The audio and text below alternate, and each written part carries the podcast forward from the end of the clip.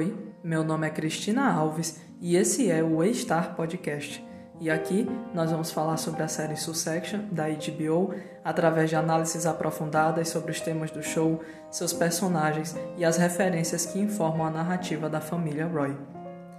No dia de eleição presidencial, uma mistura típica de wasabi de sushi de uma bodega, uma carreira de cocaína, uma lembrança da infância de uma disputa entre frango e bife, um gato preso numa caixa, uma dança com um idoso que não estava a fim de dançar, uma tela com defeito, um incêndio no posto de votação, uma ligação para uma caixa postal e gotas de um veneno que vem pingando há gerações podem ter causado um tipo de paradoxo temporal que possivelmente determinou o nascimento do Quarto Reich nos Estados Unidos e a morte de qualquer resquício de algo orgulhoso e puro entre os irmãos Royce.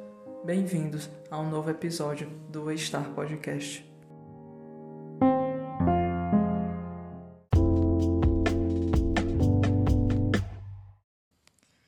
Sempre para fazer a gravação do podcast, eu assisto o episódio novamente, né? Eu gosto de ter né, uma segunda impressão sobre o episódio e eu confesso que quando eu fui assistir ele de novo, eu fui com uma certa expectativa pessoal de que aquilo que me afetou tanto da primeira vez não me afetaria de novo, porque eu já sabia o que ia acontecer, né? Então não ia ser mais, não ia haver mais esse elemento surpresa, né, do final. Mas a verdade é que nada disso aconteceu. A verdade é que a, a mesma sensação de ansiedade, de desesperança que eu senti vendo a primeira vez, eu senti de novo vendo a segunda vez. E me ficou é, estabelecido que provavelmente é, sempre algum resquício dessa sensação vai ficar atrelado né, a assistir esse episódio. E eu acho né, que isso é um atestado né, de que é, algo nesse episódio funcionou, né, o que eles o, o que eles imaginaram, né, a intenção né, de, de, de fazer ali uma conexão emocional com o telespectador funcionou, porque eu depois percebi né, que meio que ficou essa impressão generalizada né, de que todo mundo ficou realmente é, angustiado, né, acompanhando essa, essa noite de, de apuração né, de, de eleição presidencial. E esse episódio ele faz uma coisa interessante que é meio que é, ao mesmo tempo que ele é uma revisita né, a um passado que não está tão distante assim da gente, um passado bastante recente, ele ao mesmo tempo funciona como uma premonição para um futuro que também não está tão distante assim. Então, é, é, ele é ambivalente dessa forma, né? E eu acho que é aí onde ele consegue, é, é onde ele consegue ter o maior êxito, né? Nessa ideia de que tudo que a gente está vendo, ao mesmo tempo que é muito familiar, mas é também é, é, é uma, uma, promessa de um futuro ainda mais né, obscuro e, um futuro que parece cada vez mais é, palpável, né? É, e essa ideia né, de que ele, ele fala muito sobre o estado da democracia de uma forma geral, né, de é, fazer meio que essa, esse apurado sobre é, como o, o, a, a, como o estado da política tem influenciado a democracia, mas mais do que isso, né, até porque a gente, quando a gente fala de uma eleição presidencial, né, é, é o elemento político é o elemento focal, mas Succession ela está falando sobre especificamente, talvez mais de forma mais é, contundente, falando sobre o, o sobre como a mídia possui um papel determinante dentro desse processo, né? E mais do que isso, ela está falando sobre como essa, essa, essa guinada gradativa né, que o, o, o processo do, do capitalismo tem, se, tem, se, tem assumido é, trouxe esse cenário né, da participação corporativa dentro das organizações jornalísticas e dentro dessa da, da a influência que, que o mundo corporativista consegue fazer nos valores jornalísticos que a gente tem observado hoje, né? E justamente por alterar a, a, a dinâmica da, da, do processo, em que a, a, o jornalismo passa a ter a, a, essa ele passa, ele passa a ter essa, esse, essa preocupação para além né, do valor e da informação, ele passa a ter a preocupação com os números, né? ele passa a ter essa preocupação de, de ser um produto que tem que ter apelo para o público que ele está visando. Né? Então, ele tem a preocupação do lucro, né? que são todas questões né? É, do mundo capitalista e do mundo corporativista que acabaram né, ao longo dos anos, não estou falando que isso começou, né, sei lá, de 2016 para cá, isso é uma medida gradativa, né?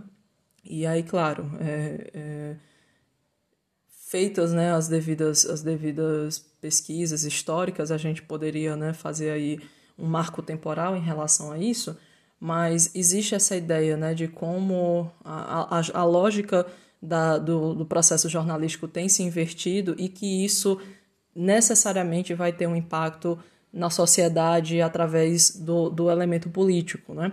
Então a gente está observando justamente esse processo de como é, um, um grande titã da mídia pode ter um efeito imediato, né? Que essa, esse seja, essa é talvez né, um dos, dos grandes, uma das grandes questões em relação né, a, a ao processo jornalístico hoje, né? Porque a, a forma como a informação chega até o, o, o público é, é, muito mais é, imediatista do que há alguns anos atrás, né? E como isso realmente pode fazer com que uma com que toda uma conjectura, né, cultural, social possa possa ser manipulada, né? E aí é, essa ideia de que o episódio realmente parece estar muito estruturado para falar sobre, né, ou pelo menos para lembrar de 2016 nos Estados Unidos, é, de 2020 também, né? Mas esse episódio ele faz uma coisa que, inclusive, eu achei é, que talvez seja né, o maior calcanhar de Aquiles dele, que é, é, é ser um episódio extremamente restritivo né, porque ele está intimamente conectado com as especificidades da política americana.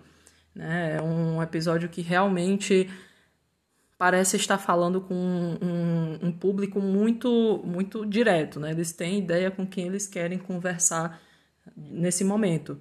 É, mas, ao mesmo tempo, né, é, especialmente considerando é, nos considerando como, como uma audiência né, externa, internacional, né, é, é muito interessante como ele também consegue.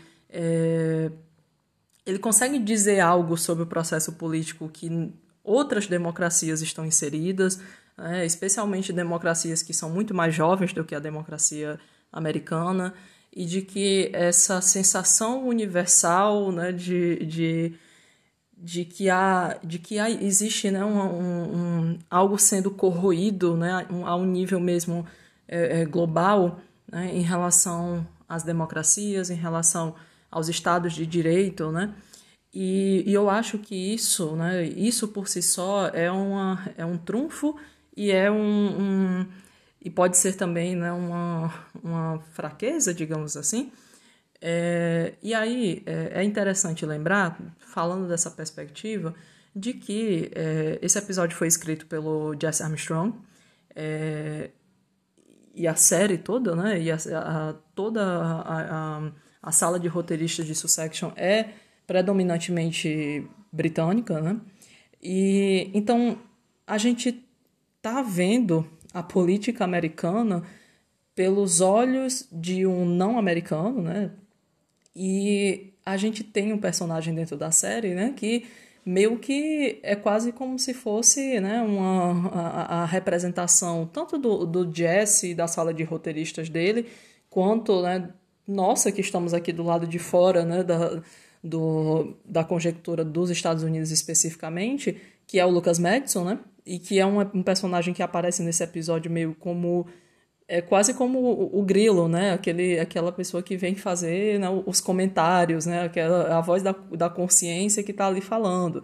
Então, é, porque o Lucas Madison ele tem esse, esse papel nesse episódio de basicamente comentar, tipo, nossa, isso é isso é bizarro, né? É, esse processo que vocês têm aí é bizarro, é estranho, é, é, é maluco, né? Eu adoro quando ele fala is crazy, né? Tipo, isso é, isso é muito louco, né?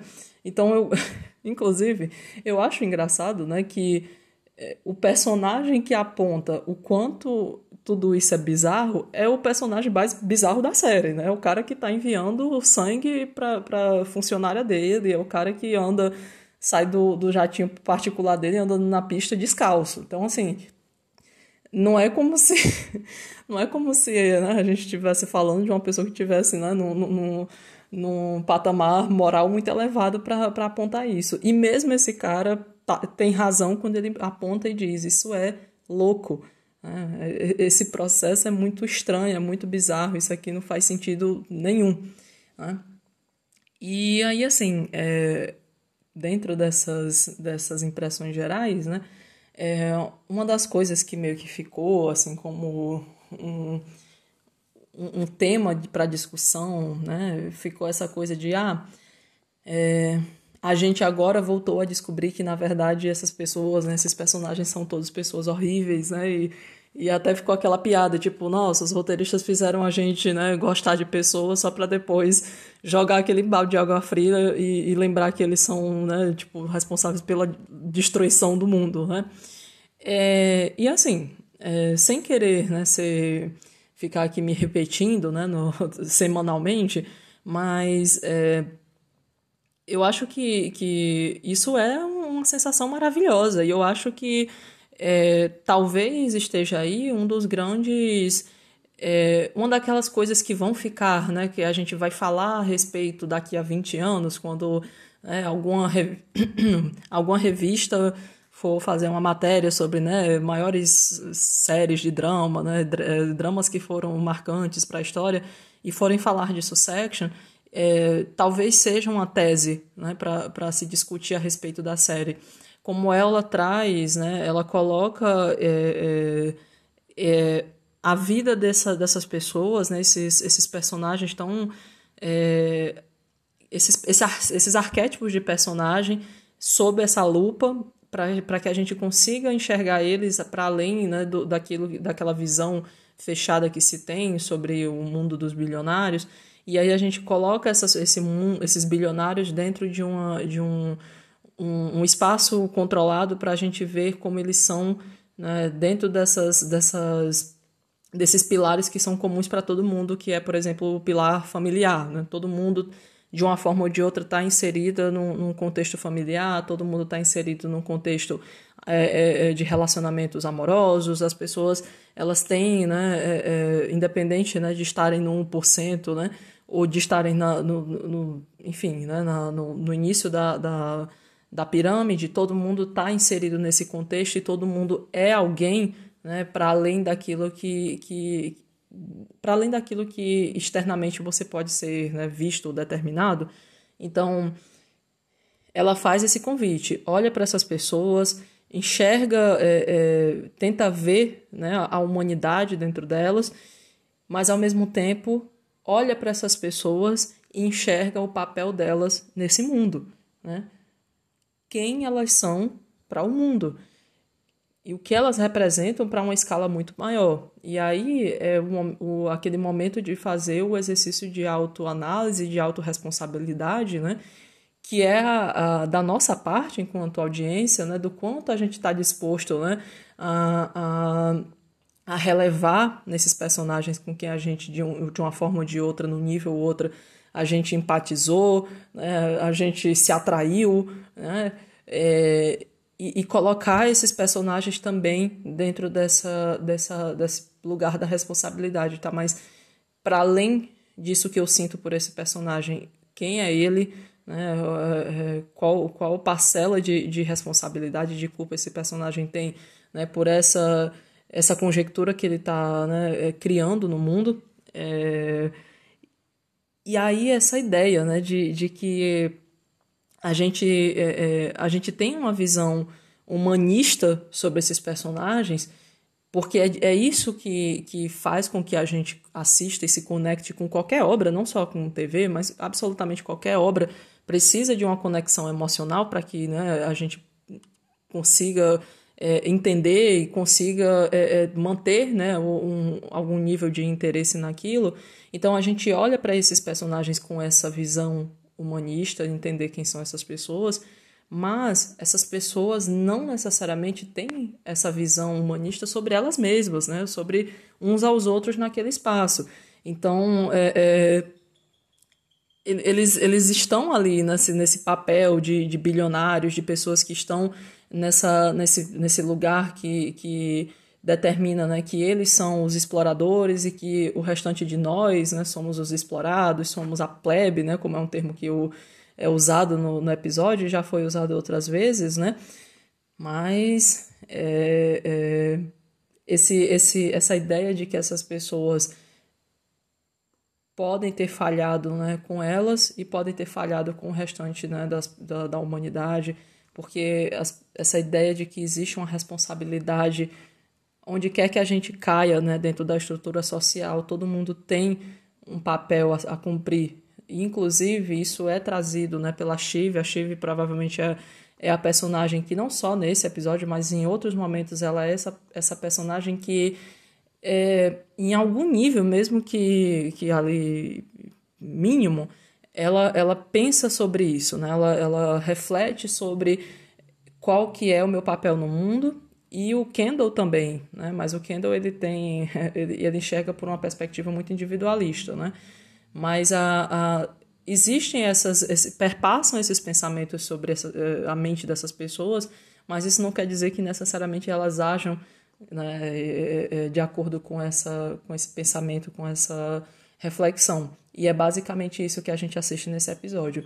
Essas pessoas podem ter essas ideias sobre né, o, o é, quem sou eu para o mundo, mas isso não quer dizer que elas foram criadas para efetivamente agir sobre isso, né? Porque o valor que, tá, que, que foi né, é, é, aprendido por essas, por essas pessoas é um valor muito mais relacionado a não responsabilidade, né? E é, finalmente, né, nessas impressões gerais, eu só queria falar né, do quanto esse é um desses episódios né, que fala de, da genialidade do Jesse Armstrong, um, esse, esse comentário social que ele consegue fazer e, e que está muito, muito bem amarradinho, entrelaçado né, com essa análise né, da sensibilidade humana é, é, uma, é realmente uma coisa para ser admirada, é uma coisa que precisa ser né, reconhecida. E eu acho o Jess Armstrong realmente um desses, desses roteiristas e, e, e essas, dessas pessoas que é, é, parecem captar bem né, a, essência da humanidade, tanto no seu melhor quanto no seu pior. E eu gosto muito, né, que é, eu gosto muito de que quem dirigiu esse episódio foi o Andrei, Andrei Parek. Desculpa se eu estou assassinando o nome dele. É, eu gosto muito desse diretor, eu acho que ele é um desses diretores que, que conseguem fazer um excelente trabalho de, de captar um, um, uma sensação de caos dentro de um espaço fechado, sabe? Dentro de um espaço limitado. E é, eu gosto muito dessa combinação, Jesse Armstrong e Andrzej Parek. E é, esse episódio ele tem uma. Assim como o episódio passado ele, ele tinha essa sensação de, de continuação espiritual do, do 3x6, What It Takes, esse episódio ele tem uma sensação de continuação espiritual lá do 2x5, o Safe Room. E mais detalhes sobre essas relações a gente vai falar mais na frente. Mas a ideia é, novamente, né, tentar mais ou menos é, seguir a, a, cronologia desse episódio para ir tratando né, dos núcleos dos personagens. Então, vamos nessa.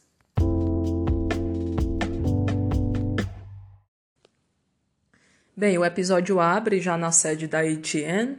A gente está vendo né, ali as pessoas se movimentando para se preparar para esse, esse dia de plantão, né, de, de apuração das urnas e a gente já começa escutando ali né, no, no fundo a voz do Jared Mencken, né, e, ele tá ali falando, né, a gente ouve ele pela televisão, é, é, com esse discurso né, típico do, do fascismo moderno, né, ele está falando sobre migração descontrolada, hiperinflação, criminalidade, é, marxistas culturais, enfim, toda essa baboseira típica dessa, dessa turma, né? É, e aí a gente é, começa a ter essa, essa jornada guiada pelo Tom, que é um Tom que acordou no dia seguinte, ou, ou melhor, acho que nem acordou, ele só levantou, né? Porque provavelmente ele não dormiu, né? E é, depois de, de, de, ter tido, né, provavelmente a, a maior briga do casamento dele, depois de ter colocado né, as 40 pessoas mais influentes dos, dos Estados Unidos para fora da casa dele. E ele até menciona brevemente ali pro Greg, né? Ah, não, ontem foi, né? É, desavenças maritais, né? Que acho que é algo assim que ele comenta. É, e o, o, Tom, ele realmente é aquela pessoa que está sentindo é, a pressão daquele momento, né? Talvez mais do que qualquer outro ali, porque é meio que é meio que ele o cara que tem que que é, é o, o maestro o maestro que tem que coordenar toda aquela orquestra né? E ele está realmente se sentindo despreparado, possivelmente, para desempenhar esse papel. É, e uma das coisas que eu acho que é muito indicativa disso, né, dessa, dessa inadequação que o, provavelmente o Tom está sentindo e que realmente pode ser, né, pode realmente estar falando algo a respeito disso, é que quando ele vai falar né, com aquela jornalista, provavelmente ali ela é né, chefe do, do editorial, é, e ela olha para ele e fala do, do, sapato dele, né? Tipo, nossa, mas você tá com, com um sapato formal, né? É, um dia como hoje é dia de colocar um tênis, né? E, e ela fala, ah, a, a Cid, né? Que, a, que foi demitida recentemente, a Cid, ela, ela vinha de tênis, praticamente ela vinha com roupa de, de, de academia, né? Porque ela tá meio que dando aquele aviso, tipo, a correria é grande, te prepara, né? E ele fica, não, não, não, tá tudo bem, não sei o quê, mas depois ele vai pedir uma, uma dica pro, pro Darwin, né? Ele fala, tipo, ah, será se dá tempo, assim, de, de ir no banheiro, não sei o quê? Ele, não, fica tranquilo, acho que dá sim. Então, o Tom, ele tá realmente sob pressão, ele comenta pro, Gary, pro meu Deus, Gary foi o nome que o, o Madison usou para ele no episódio passado, né? Mas enfim, ele fala pro Greg que é, ele precisa tomar cuidado, né? Porque os irmãos estão tão de olho nele, né? Ele, ele sabe que ele está com a corda no pescoço, que a qualquer momento ele pode ser, né? É, é, chutado. Então ele meio que, olha, eu tenho que apresentar números, né? E aí, mais uma vez eu volto para essa coisa, né? De o quanto o jornalismo é, é, nesse mundo, né? Tomou essa essa essa guinada é, é, corporativista, né? Tipo, ah, é, é, uma noite de cobertura jornalística, mas que eu preciso apresentar números.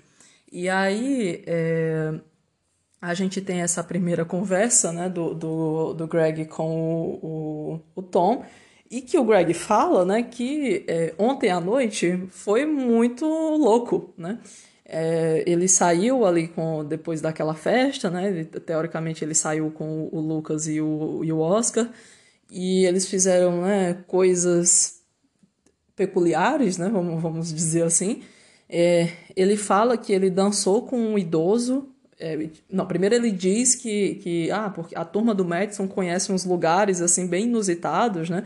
E eu fico imaginando, ah, deve ser coisas do tipo ah, o episódio de Prague, né? Que eles vão, que o Roman e o, e o Stewie, né, fazem a despedida de solteiro do Tom numa festa né, underground, super exclusiva e secreta e que basicamente é só uma grande orgia, né? Pra gente rica. E eu acho que, enfim, né, me veio à mente essa, é, algo nesse, nessa vibe aí. E ele fala né, que ele foi obrigado a dançar com um idoso que não queria dançar. E aí eu já lembro de novo é, daquelas histórias, né? Que, tipo a história do, do, do Kendall tatuando o nome dele na testa de, um, de uma pessoa de rua né? Essas coisas bizarras que essas pessoas ricas fazem com pessoas que eles acham que são né, NRPIs, né? tipo No Real Person Involved. Então, é isso, né? O Greg dançou com, essa, com esse pobre idoso, né? Que foi pego ali na, no, de surpresa por isso. E a melhor parte é que ele fala: Eu bebi coisas que normalmente não são bebidas. E aí, gente, eu vou jogar para vocês, né? O que é que vocês acham que o Greg bebeu? É, eu vou apostar em fluidos, tá? Até porque isso já aconteceu na série, né? O Tom já tomou né, da, da sua própria, do seu próprio sêmen, né? É, então, enfim, eu acredito que vale tudo com essa turma do Madison. Então, sei lá, o que é que o, o Greg bebeu sangue, o Greg bebeu urina, o, bebe, o Gary. Meu Deus, eu tô confundindo o nome do, do Greg real hoje. Mas enfim, o Greg tomou o quê? É, façam aí as suas apostas, né? Mas a, a o ponto, né, chave dessa conversa é que o Greg ele fala, né, tipo, ah, Tom, você tá sabendo assim dessa dessa relação que o, a Shiv tá tendo com o Madison e tudo mais, e ele oferece pro Tom nesse momento a, a ferrar com a Shiv. Ele fala, se você quiser, a gente pode ferrar com ela, né? Até porque o Tom acabou de falar para ele, né, que eles tiveram né, uma discussão e tal, que eles não estão bem. Então, meio que o Greg tá dizendo: olha, se você quiser, a gente pode ferrar ela com essa informação. E aí o Tom, né, joga aquela, aquele foreshadowing, né, com certeza. Ah, não, a informação é que nem uma garrafa de vinho, né, você guarda e depois quebra na cara de alguém e aí é aquilo, né. O, o, o Tom não usa essa informação, né, mas o, o Kendall usa, né. Então, assim, o Greg é, não é como se ele tivesse pensado do nada naquele momento em que o, o Kendall chega para ele, né? Tipo, ah, tirou a ideia do nada de ferrar a Shiv, né? Ele já estava com essa ideia antes mesmo da Shiv ameaçar ele, né? É, e aí é, a gente já começa é, o episódio recebendo as informações muito específicas é, em relação a, ao como está indo a, a apuração. A gente tem esse personagem, né, que chega aí, que é o Darwin, que eu simplesmente amo, né? que a série escolheu dar esse nome de Darwin para ele. É, e é o é, atuado aí pelo grande Adam Godley. Nossa, eu, eu adoro esse ator. É tipo um, ele é um ator brilhante e eu, eu adoro como o Succession consegue, sabe, trazer tipo atores geniais para fazer tipo um, um, personagem, né, assim, um, uma participação especial de um episódio e é isso, sabe? Eu, eu acho isso, né? Isso é, isso é genial, essa ideia de que Succession realmente tem um, um olho para o talento, né? E que o talento quer participar, né? Quer, quer estar ali, é, muito, é sempre muito bom. E Adam Godley, com certeza, é um desses grandes talentos aí da, da, da, da escola britânica, né?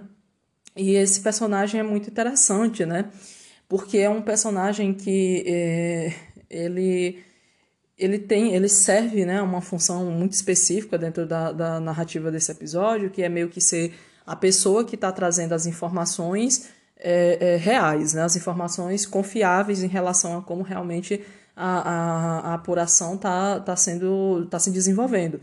É, ele é o, o head da, da Decision Desk, da, da ATN, que basicamente é, é, enfim, né, a gente agora já entrando aí nesses, nessas especificidades né, da, da, da política americana, essa Decision Desk é basicamente um, uma empresa, inclusive tem uma, a empresa mesmo, Decision Desk, eu não sei se eles né, tem algum, tiveram algum tipo de, de, de participação né, de marketing com a, com a HBO para isso, mas existe mesmo essa empresa, mas existem outras né, que, que fazem esse papel de serem né, é, a mesa de decisão, né, ou seja, de, de fazerem as projeções né, de, da, apuração. Até porque a gente tem que lembrar que nos Estados Unidos não existe um modelo unificado eleitoral. Né? Cada estado né, tem o, seu, o seu modelo eleitoral, tem a sua forma de apuração, tem o seu, a sua comissão eleitoral que vai fazer né, a, a certificação desses votos. Então, é, é, é preciso realmente que, que exista ali alguém que consiga fazer a, a, captação de todas essas informações meio que em tempo real, então a gente está falando de 50 estados mais o Distrito de Colômbia, é, e eles fazem isso né, por meio de APIs e tudo mais, então não é como se eles estivessem inventando os dados, né, eles só estão captando os dados e tentando fazer criar as projeções matemáticas né, de como é, é, a coisa está né, é, caminhando, né, de, das projeções em relação a cada estado e como isso vai se encaixar dentro da, da, da perspectiva dos colégios eleitorais. Que falta faz um TSE da vida, né? Que falta faz ter um modelo unificado né, é, é, eleitoral, é, que é, é, muito diferente né, essa cobertura, por exemplo, a cobertura do Brasil né, no, em noite de eleição presidencial, Né? É basicamente o que os canais aqui no Brasil fazem é simplesmente é, criar um gráfico, né, um, um, design para que as pessoas tenham a visualização das informações que está sendo tirado em tempo real do TSE. Né? É um órgão centralizador de todas essas informações. E que é totalmente diferente de você ter que captar informação de 50 órgãos diferentes que estão em, em, em zonas de fuso horário totalmente diferentes, né? Então, assim, é, é, quando a gente fala que o modelo eleitoral americano é uma zona, gente, é porque é uma zona.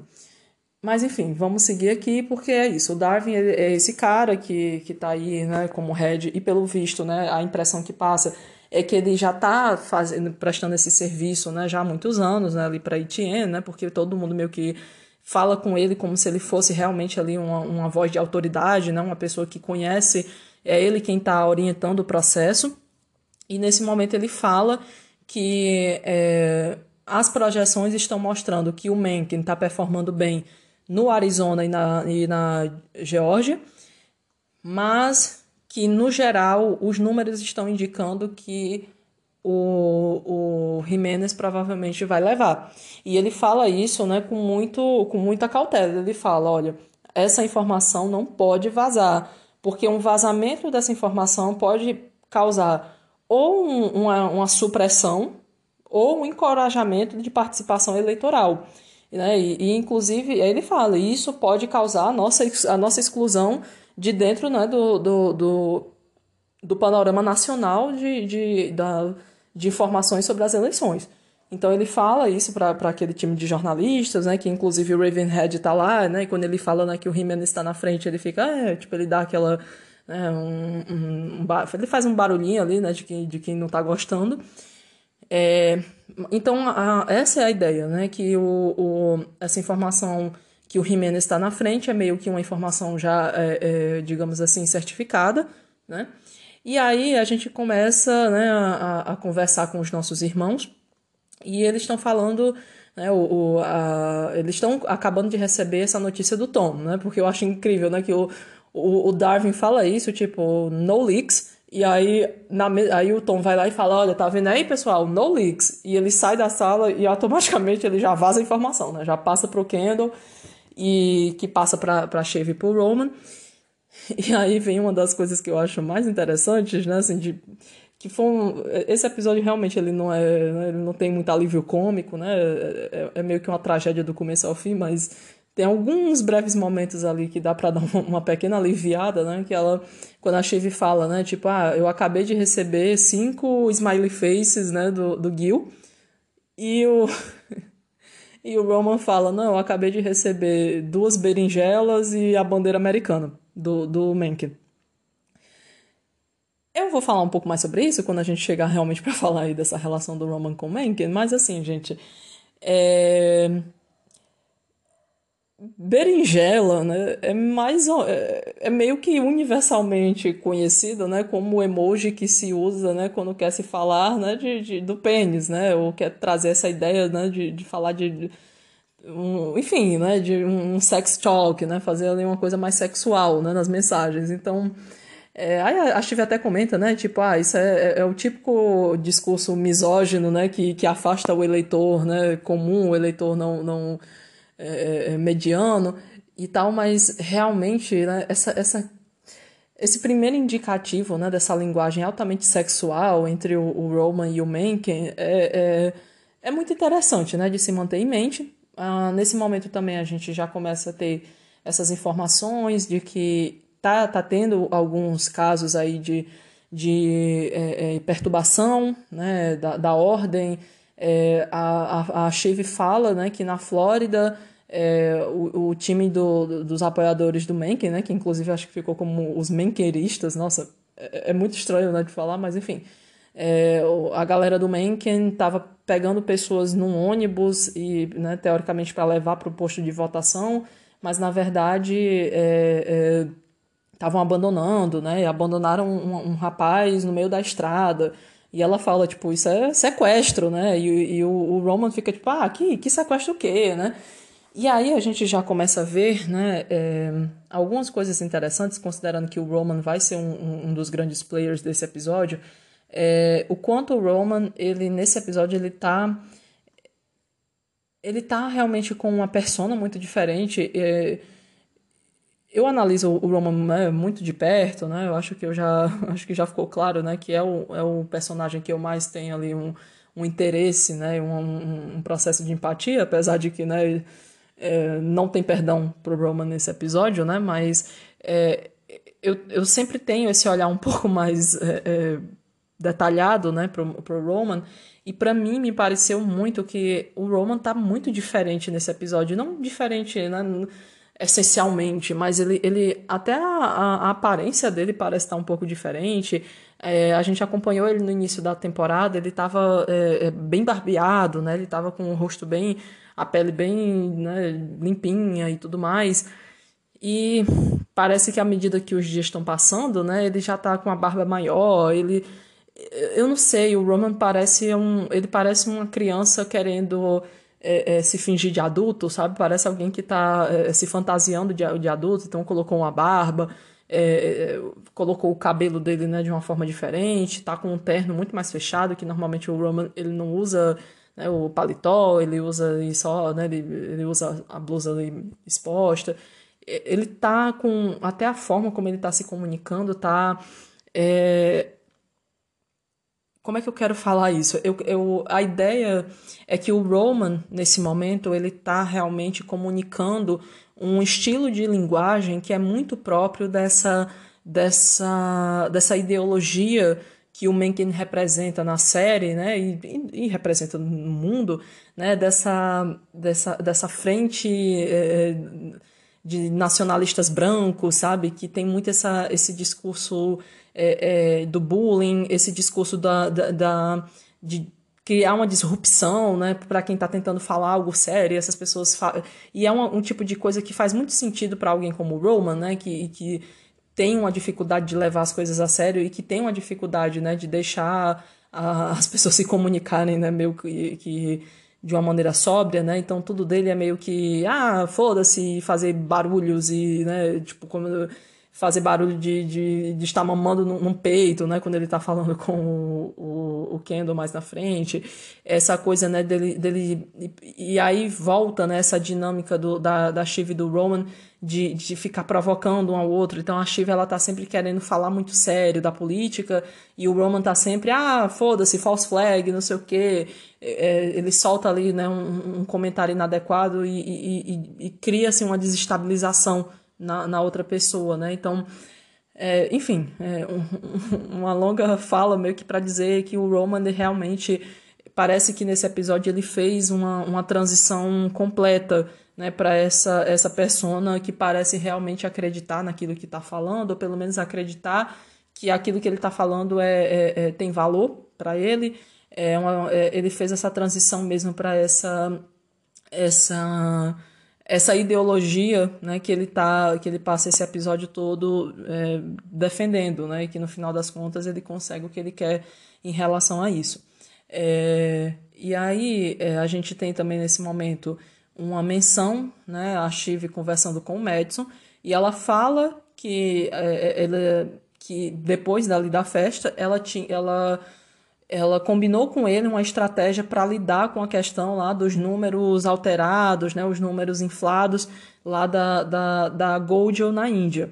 Então, depois ali que a gente, né, que a festa acaba, pelo menos para a gente, é, ela tinha né, conversado com o Edson sobre, a, olha, a gente vai divulgar é, logo, tipo, nos próximos dias a gente vai divulgar esse, essa história sobre esses números, né, de que é, houve aí um, um, um, erro nas métricas da, da, da Goldel e que, enfim, né, parece que não é tudo isso que eles estão mostrando, mas justamente a ideia da Chive, né, a Chive tem sempre essa, essa visão né, de relações públicas das coisas, e é meio que isso que ela representa para o Madison desde o começo, lá do episódio 5, né, quando ela já ela se, ela, ela se é, oferece para ser a pessoa que vai dar orientação, por exemplo, para lidar com a questão né, do, do escândalo lá que, do, do Madison com a EBA.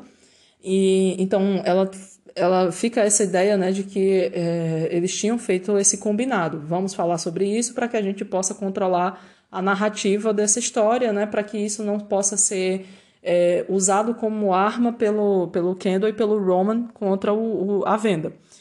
Só que aí é, a gente tem um, um, uma menção de algo que acaba se tornando meio que um dos temas que a, a, o Jesse discute nesse episódio, inclusive ele falou sobre isso né, no, no, no podcast oficial, é, é que essa coisa né, de que a, o, o Madison fala para ela: ah, não, na verdade, ontem à noite eu saí com o, o, o Greg e é, ele acha que talvez seja melhor guardar esse segredo, né? Vamos abafar esse caso aí. E aí é, a Chive fica, né? Tipo, poxa, mas a gente tinha feito todo um, né? A gente combinou uma estratégia e agora você você tá simplesmente mudando de ideia por conta de uma pessoa que você nem gostava dela, um cara que você saiu ontem, fica, ficou doidão com ele e agora vai e, e vai deixar esse cara meio que determinar o o futuro da empresa, né, o futuro do, do, dessa venda, né, e é meio que uh, um comentário sobre como é, a Chive, né, ela, ela sempre necessariamente ela vai estar em desvantagem nesse jogo pelo fato dela ser uma mulher. Né? Porque essa, essa ideia de que o Madison né, tá, tá super disposto a trocar a ideia dela pela ideia desse, desse cara qualquer que, que apareceu ontem à noite é simplesmente uma ideia para falar sobre lealdade, cumplicidade masculina. Né? A, a opinião desse, desse cara, né, desse mano aqui, é, é, vai ter sempre mais apelo e vai ser sempre prioritária a opinião dessa mulher, né, dessa mina que está aqui, né, tipo, criando muitas ideias em relação a isso. E aí a gente vai observar né, que a Chive, é, dentro dessa, desse jogo que ela está montando, que é um jogo que dá muito errado, né? Diga-se de passagem. E, obviamente, eu não estou aqui dizendo que só deu errado porque ela é uma mulher, não é isso. É, deu errado porque ela, ela fez as jogadas erradas, mas é que, inegavelmente, muito do que ela faz aqui nas articulações dela com o Tom, nas articulações dela com os irmãos, está muito pautado nessa ideia de que ela a, a, a, o, fa, o fato dela ser mulher está jogando contra ela. Tanto é né que a gente tem aquele momento que o, o logo no começo quando o Tom fala ah, eu acho que você está né unhinged né você está aí descontrolada depois ela tem que escutar que ela está histérica né que, tipo os, as típicas coisas né que, que nós mulheres dentro do, do ambiente é, profissional corporativo tem que, que lidar, né? E nem sempre a gente consegue reverter essa, esse jogo, né? na verdade, dificilmente. Então, é, é, é uma das, dessas coisas né, que o episódio ele já pincela ali no começo para para trazer isso né, como um, um, um elemento-chave no final. É, outra coisa né, que é importante nesse momento, logo ali né, na primeira aparição dos irmãos, é que fica claro a noção de que o Logan tinha uma regra né, de que o time executivo não desce lá para o andar da redação da ETN em noite de eleição. E aí depois eu é, fazendo né, algumas pesquisas eu vi que inclusive existem né, é, existem algumas organizações né, que têm cláusulas né, contratuais em relação à a, a, a, proteção né, de independência editorial que, trazem, que trazem essas, essa, esses temas, né, de proibir que, que é, os executivos, né, pessoas que estão ligadas né, ao, ao board do, da, da empresa tenham acesso aos jornalistas em, em certas situações, né, e, e, nesse caso, né, nesse momento aí da, da noite de, de apuração eleitoral. E, e isso, né, eu acho interessante que era uma posição do Logan e que os irmãos têm, né, muito cravado na mente deles, né, mas e que eles falam, tipo, não, a gente não vai descer, né, porque é, é that's rules, né, mas, ao mesmo tempo, né, esses irmãos, eles não conseguem né, seguir com isso, né, o Logan entendia o motivo pelo qual não se desce para perto da redação, porque não se pode passar a impressão né, de que a, a, a decisão do que está acontecendo está vindo do alto. É, a, a importância de deixar com que o, o processo pareça ser transparente e democrático, né, é muito mais importante do que né, é a, a, a capacidade de você tomar decisões ou não em relação a, a isso, sabe? Então, quando eu, eu nossa, aquele, aqueles vários momentos que os irmãos descem, né, o, o, Roman, acho que é o Roman que vai primeiro, né, e começa a andar ali e, e, e começa a falar com alguém né, da, da, da, produção da ETN, fica naquela coisa dando ordem, e o, o Greg e o Tom estão ali desesperados, tipo, não, não, não, não, não, gente, por favor, sai daqui, vai lá para cima, tem uma sala VIP para vocês e tal, porque não é interessante, né, não é interessante que, que pareça que é né, os, os players né, do, do alto escalão que estão tomando as decisões né, que, que teoricamente deveriam ser né, decisões aí mais é, é, é, democráticas, né? E aí, é, eu acho que é uma dessas coisas que é pequeno e é bobo, mas ao mesmo tempo é muito simbólica né, da, do, do que está acontecendo, é essa coisa que o Nate fala, né? Porque a, Shiv liga para ele, né? Tipo, ah, e aí, como é que vocês estão se sentindo, né? Porque tá todo mundo confiante nesse momento, né? O time do Jimenez está todo confiante de que tá dando tudo certo. Né? O Nate fala, ah, a gente tá um pouco preocupado com essa, né? Com esses, essa, esses ataques que estão acontecendo, mas de forma geral tá tudo indo conforme né, o, o esperado. E aí ele fala, tipo, mas a, a ETN vai cobrir isso, né? Esses, essas coisas que estão acontecendo, e tempestades, e pessoas sendo atacadas e né, nos postos de votação. Aí ele pergunta, Shiv, quem vigia os vigias, né? Who watches the watchmen? E, enfim, né, que essa frase é é batida já, né? Uma frase clássica e tudo mais. E aí eu fiquei pensando, nossa, parece até que, que a HBO tá fazendo propaganda do próprio conteúdo deles, né? Lá da série do Watchmen. Mas eu adoro quando a Shiv responde, tipo, ela, quem vigia os vigias? Eu vigio. E eu fiquei pensando. Ai, meu Deus do céu. Ô, Shiv, minha amiga, você não sabe de nada, né? Mas essa ideia né, de quem vigia os vigias é basicamente né, o resumo desse episódio. Né? Os jornalistas são os vigias da democracia, né? mas a partir do momento né, que, que os jornalistas passam né, a, a, enfim, a serem né, players junto da, da, da classe política, né, fica, fica aquela pergunta, né? Tá, então quem está vigiando esses vigias, né? E, pelo visto, quem está vigiando essas pessoas são tão ou mais incompetentes do que elas, né? E eu acho que é, é, é uma dessas coisas que realmente fica aí como um, um, um símbolo, né, para o que acaba sendo esse episódio no final.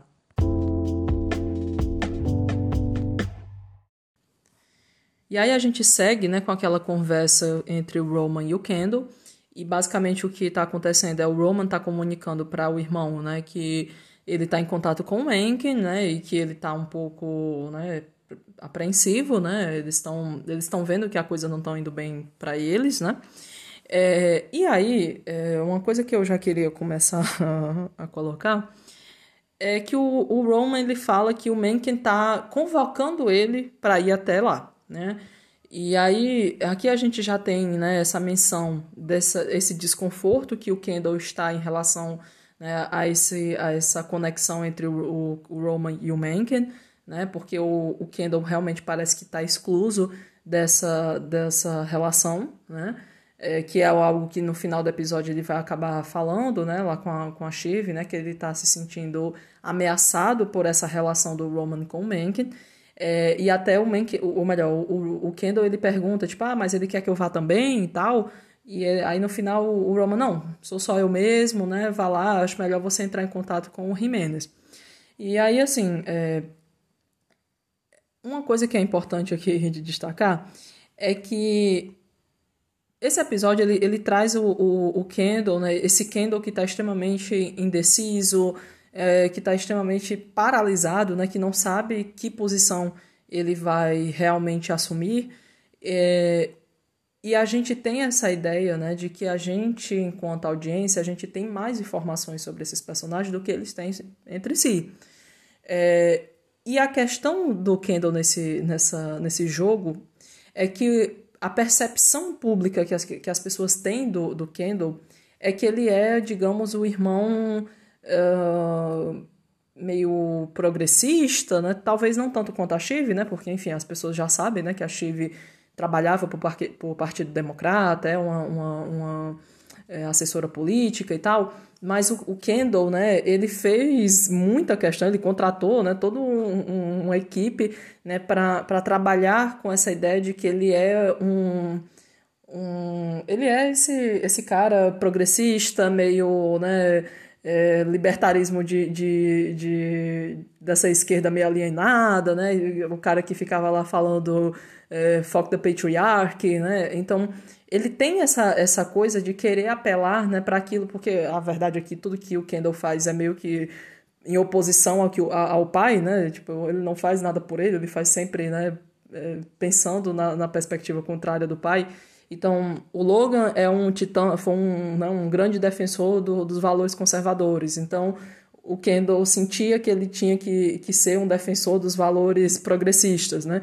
Então, mais ou menos essa, essa ideia de que ele é um, né, um branco sem noção, rico, hipócrita, mas que, querendo ou não, ele está ali né, alinhado a, um, a, uma, a uma ideologia muito mais democrata, né? Apesar do e aí é o que eu, o que eu tô querendo colocar com isso é que eu não estou dizendo que o Kendall é isso, até porque ele né, no, no, privado ele nunca ele nunca realmente disse a que veio, né? Ele o Kendall ele é meio que isso, né, que ele representa no episódio, né? Porque o, o Roman tá na extrema direita, a Shiv tá ali, não vou dizer na extrema esquerda, mas está na à esquerda da, da coisa, e o, o Kendall tá ali né, no, no, como neutro da história, né? Mas tudo isso contribui para a ideia de que o, o Mencken, ele não quer ter conversa com o Kendall, porque o Kendall já, ele já sabe que o Kendall representa algo que ele não está muito, né, que não está alinhado com o discurso dele. Então, ao invés de ele tentar acessar esse cara que já está um pouco mais distante, eu vou acessar esse cara aqui que tá, já está aqui do meu ladinho, né, que no caso é o Roman. E aí, a minha grande questão com essa ideia de que o Roman fala que o, o Mencken está me convocando e ele vai realmente até lá, é que eu fico pensando, tá, vocês estão tão preocupados em, em, o tempo todo se perguntando o que é que o Logan faria, e por que, que você não se perguntou nesse momento, né? Porque o Logan jamais. Né? Eu acho que eu consigo fazer essa afirmação seguramente, né? De que o, o Logan jamais iria sair de onde ele está para ir falar com candidato nenhum, especialmente na noite de eleição. Quer falar comigo, meu bem? Vem até mim.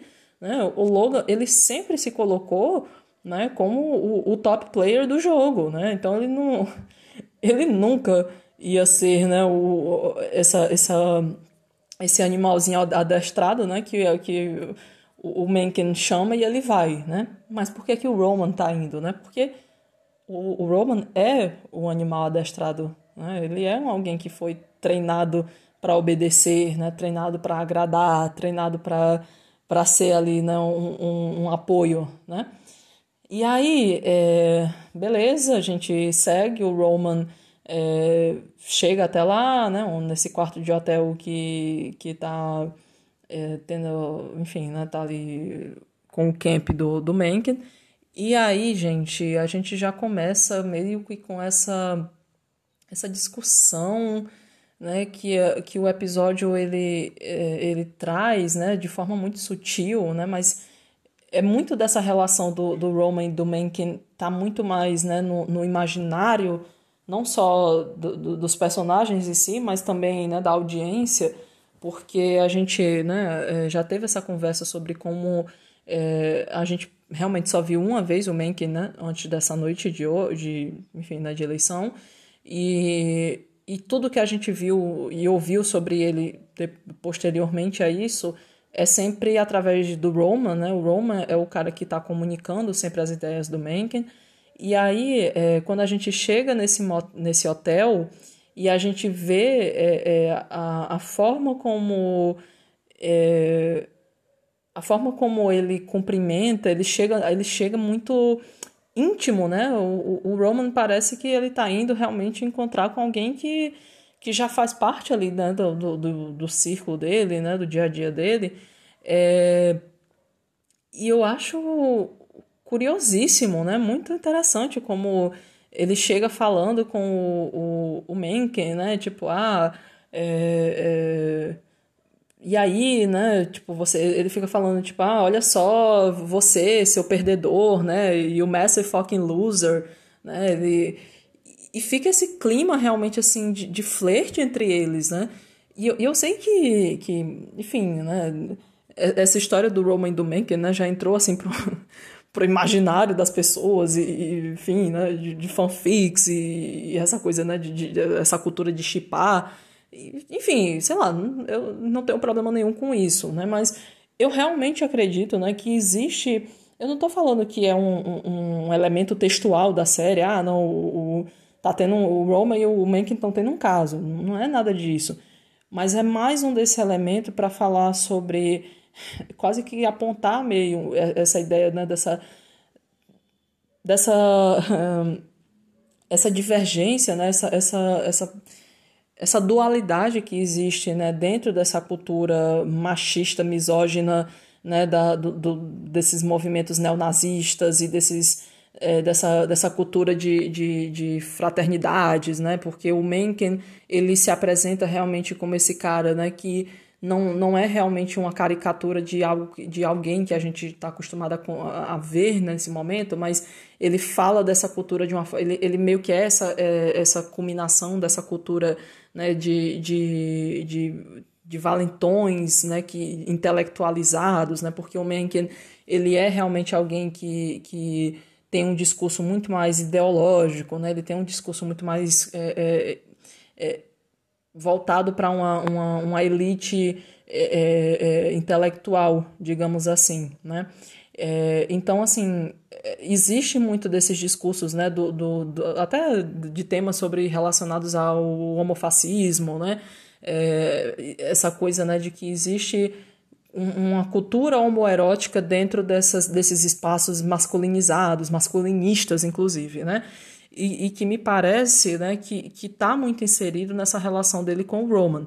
É, é, a gente já sabe, né, o próprio enfim, os roteiristas já confirmaram isso, o Kieran Culkin já confirmou isso, é, o, o, Justin Kirk, que é o ator que interpreta o, o Jared Mencken, também falou isso, né, nessa, agora durante, após essa exibição desse episódio, é, o quanto é, o Roman não tem uma sexualidade muito, né, muito clara, né, em que lugar do espectro sexual ele está inserido, e...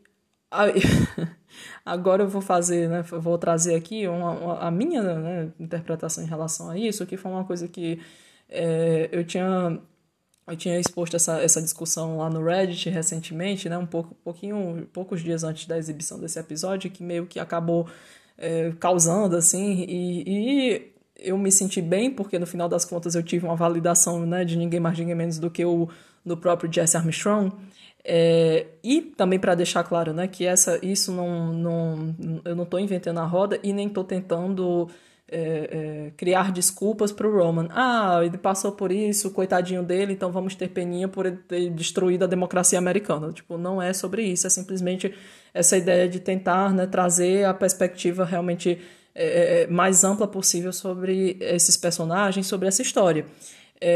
Porque estava tendo muita discussão de ah, qual qual que é a, a relação do, do, do Mencken com a, a, o Roman, né? Essa coisa né, de que é, por que, é que existe tanta essa, essa, essa ligação entre esses dois personagens.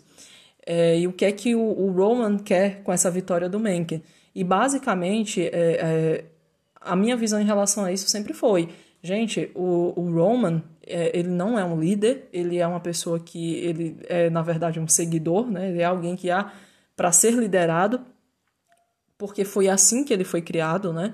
O Roman é o cara que, que foi com 5 anos de idade estava sendo colocado por influência e permissão do pai dentro de uma, uma gaiola de, de cachorro, né? E, e sendo alimentado dentro de, né, de, de, do prat, de pratinho de cachorro. Então, assim, é, e aí a gente tem né, mais ou menos essa, essa coisa, né, que existe uma dissonância cognitiva entre a forma como o Roman processa essas informações e a forma como é, os outros trazem, né, os outros lembram dessa história, mas o fato é, é o Roman ele é um, um seguidor e ele é um seguidor do pai.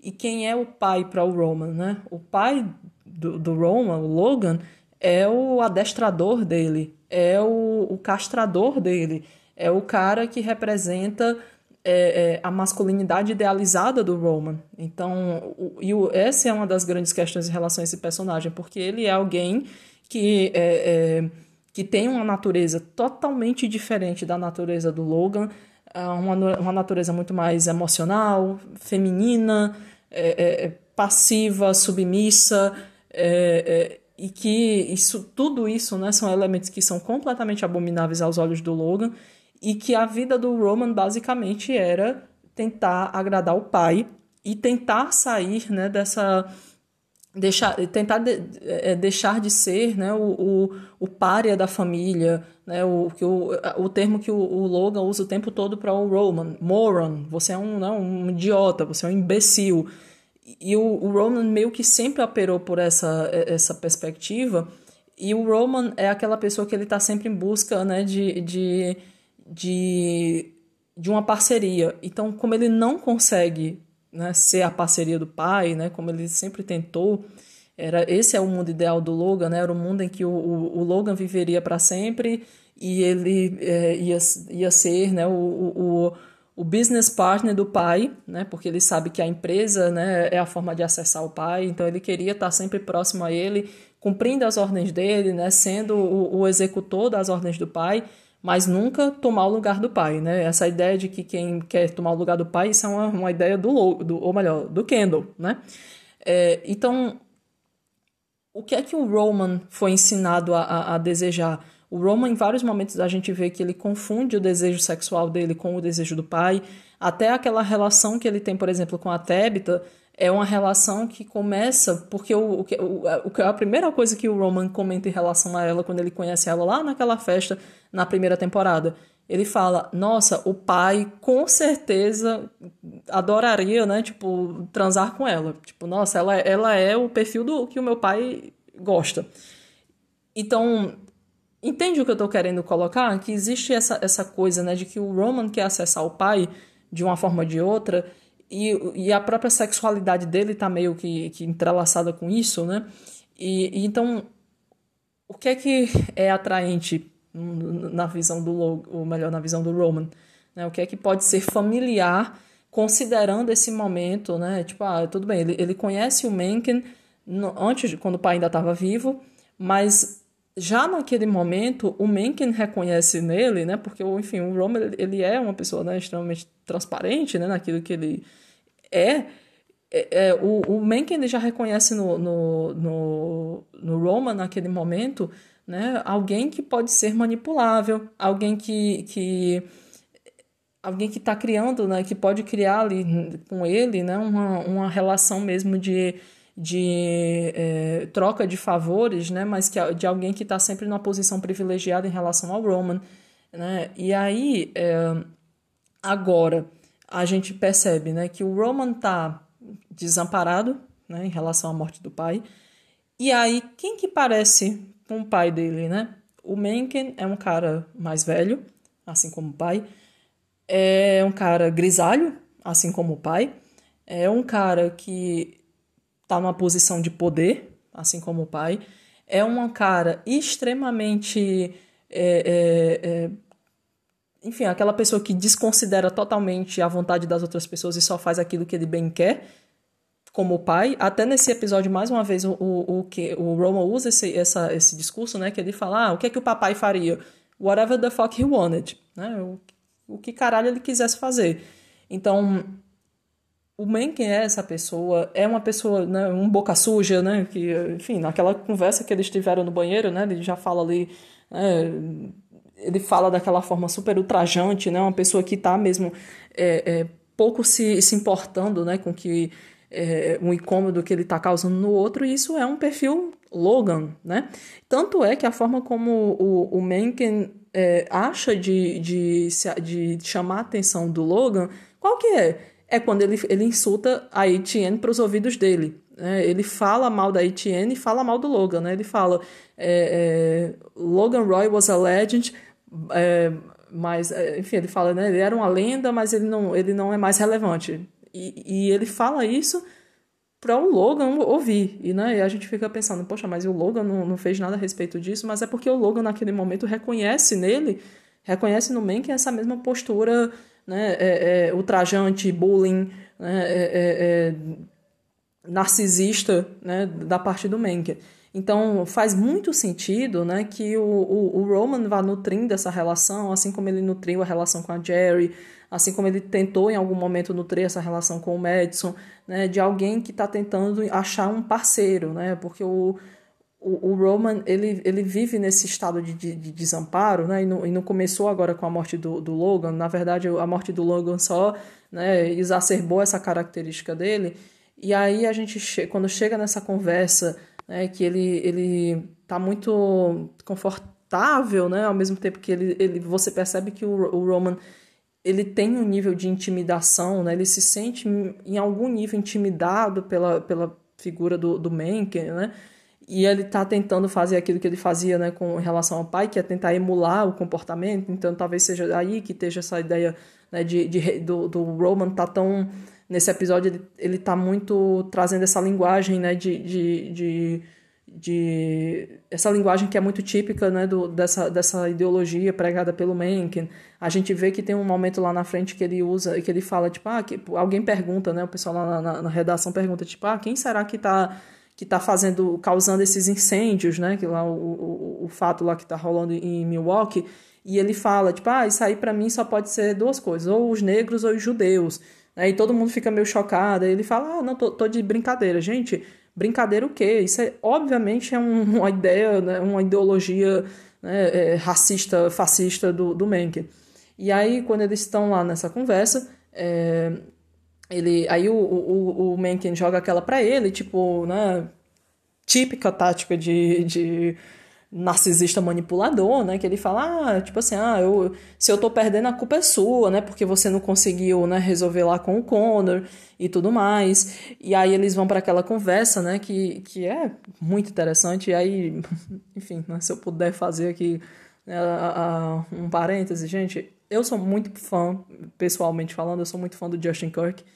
É, e acho que é importante dizer que provavelmente ele é né, atualmente, já faz aí alguns anos, uh, a minha maior, o meu maior crush, né, celebridade, né? Nossa, esse cara, ele tem o, o, um, né, uma postura e uma presença muito, muito interessante.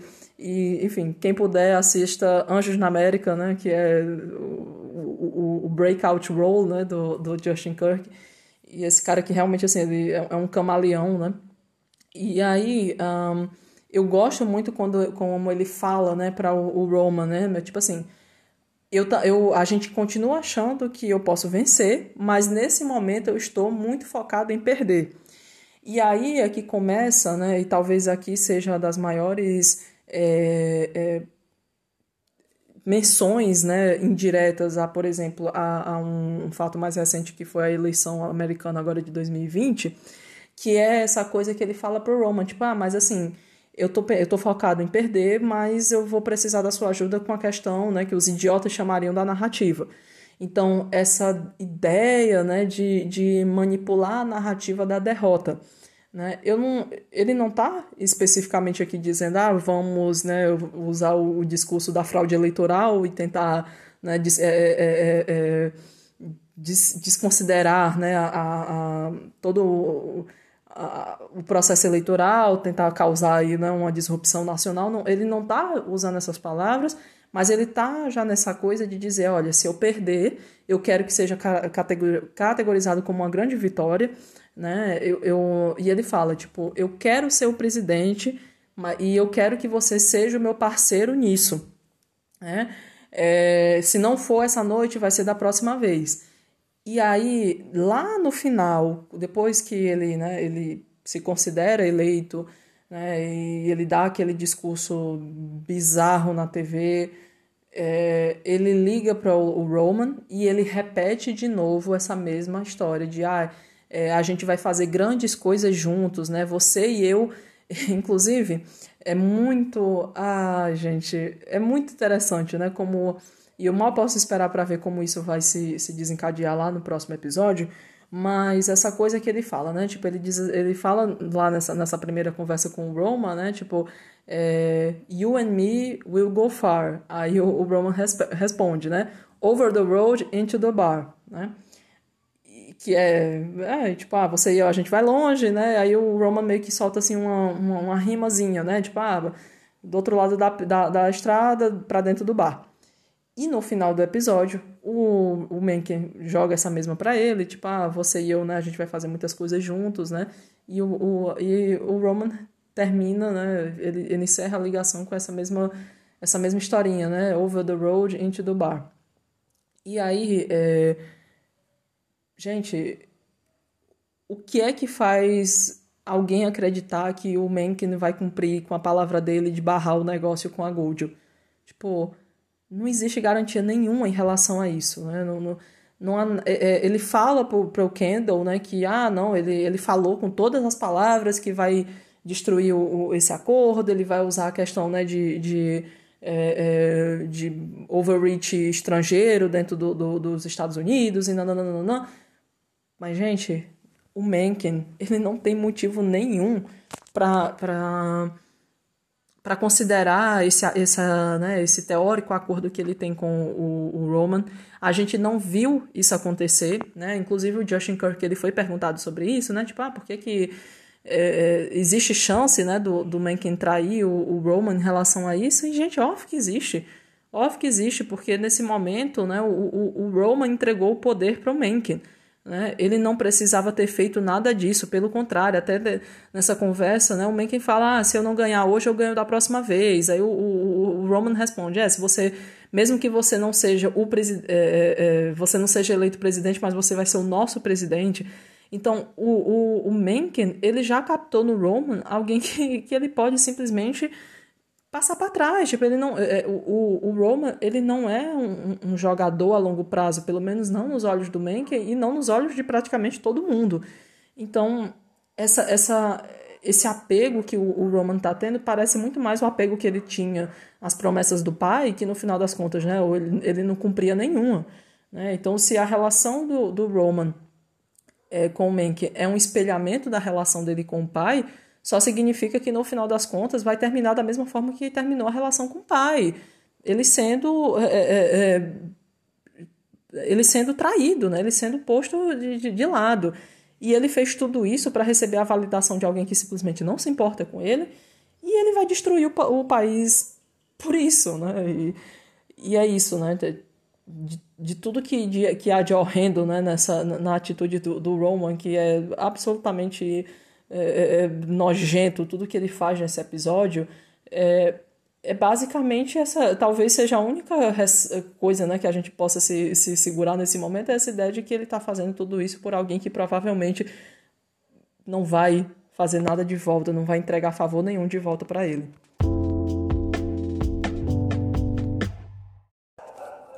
E aí a gente olha para o, o, outro lado da história, né? Para o Kendall, e a gente tem esse Kendall que está ali tentando fazer aquele contato né, com o Jimenez, tentando né, já ali criar um, uma ideia né, de que, olha, é, se você fizer algo por mim, eu faço algo por você, né? Eu gostaria que, que você ganhasse, né? Para mim seria é, é, é, mais confortável, né? Quase como se fosse isso o discurso dele, né? Que seria muito mais confortável para o Kendall se o Jimenez né, fizesse essa essa estendesse a mão para ele, né, em relação a essa questão de Tex, né, porque ele liga para o Jimenez, você percebe que o Jimenez não está nem um pouco afim, né, de ficar é, é, é, cultivando essa, essa relação.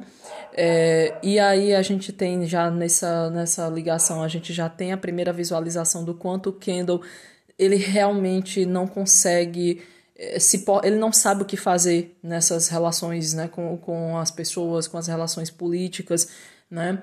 É, o Kendall, ele é essa pessoa, né, que, que já houve muita conversa sobre isso, né, da pessoa que tem é, é, é, ele tem todos os recursos, né? Ele tem a, a, a educação, né? Ele fez curso de administração em Harvard. Ele, ele trabalhou muito tempo, né? Na, na UEStar e trabalhou em, em uh, fora do país, né, dentro da, das outras subsidiárias da empresa.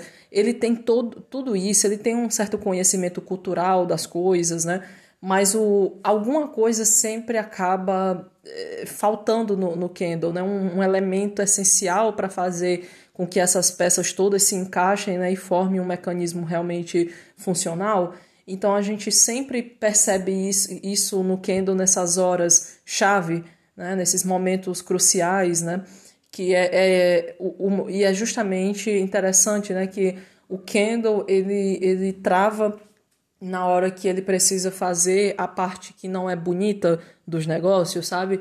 A parte que não que não, não é que não é a, a, a, aquilo que você pode divulgar na, nas mídias sociais, sabe? Que você pode criar um, um currículo em cima daquilo. Toda, toda a parte que é obscura do, do mundo dos negócios é a parte que o Kendall não consegue performar. E é justamente a parte em que o, o, o Logan, na verdade, era né, era o, o, o mestre em relação a isso, porque a gente já teve muitas vezes é, é várias, várias, provavelmente inúmeras ocasiões em que o, o, Logan, ele não necessariamente ele tinha todo esse, esse tato né, de, de, de negócios.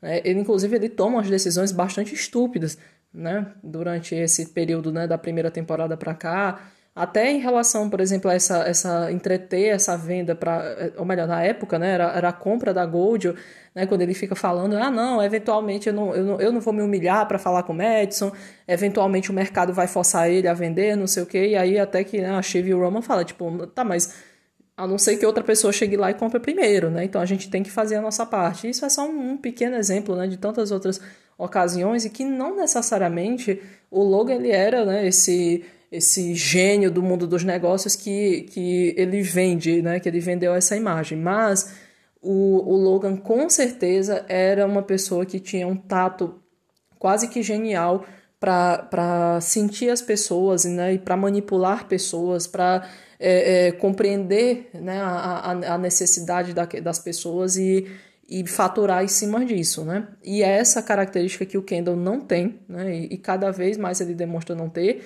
Então a gente vê um Kendall que passa praticamente o episódio inteiro paralisado, né? O, o Kendall ele tá em cima de um muro e ele não se decide para que lado ele vai se jogar. É, e nessa ligação com o Jimenez é absolutamente constrangedora, né? Quando ele, ele fica com aquele papo, né? Tipo, ah, não, quando você. É, é, quando, quando você foi eleito, né? A gente precisa ter uma grande conversa sobre as big techs e tudo mais. E ah, é, é, muito constrangedor quando ele fala ah, keep hydrated, né? Fique hidratado e não sei o que. É muito estranho. Né? O, o, o Jimenez está dispensando ele. Ah, não, vou passar o telefone aqui pro, pro Nate e tal. Então, a gente já começa vendo esse Kendall, né? Que, que não tá na, na ele não tá no ambiente confortável para ele.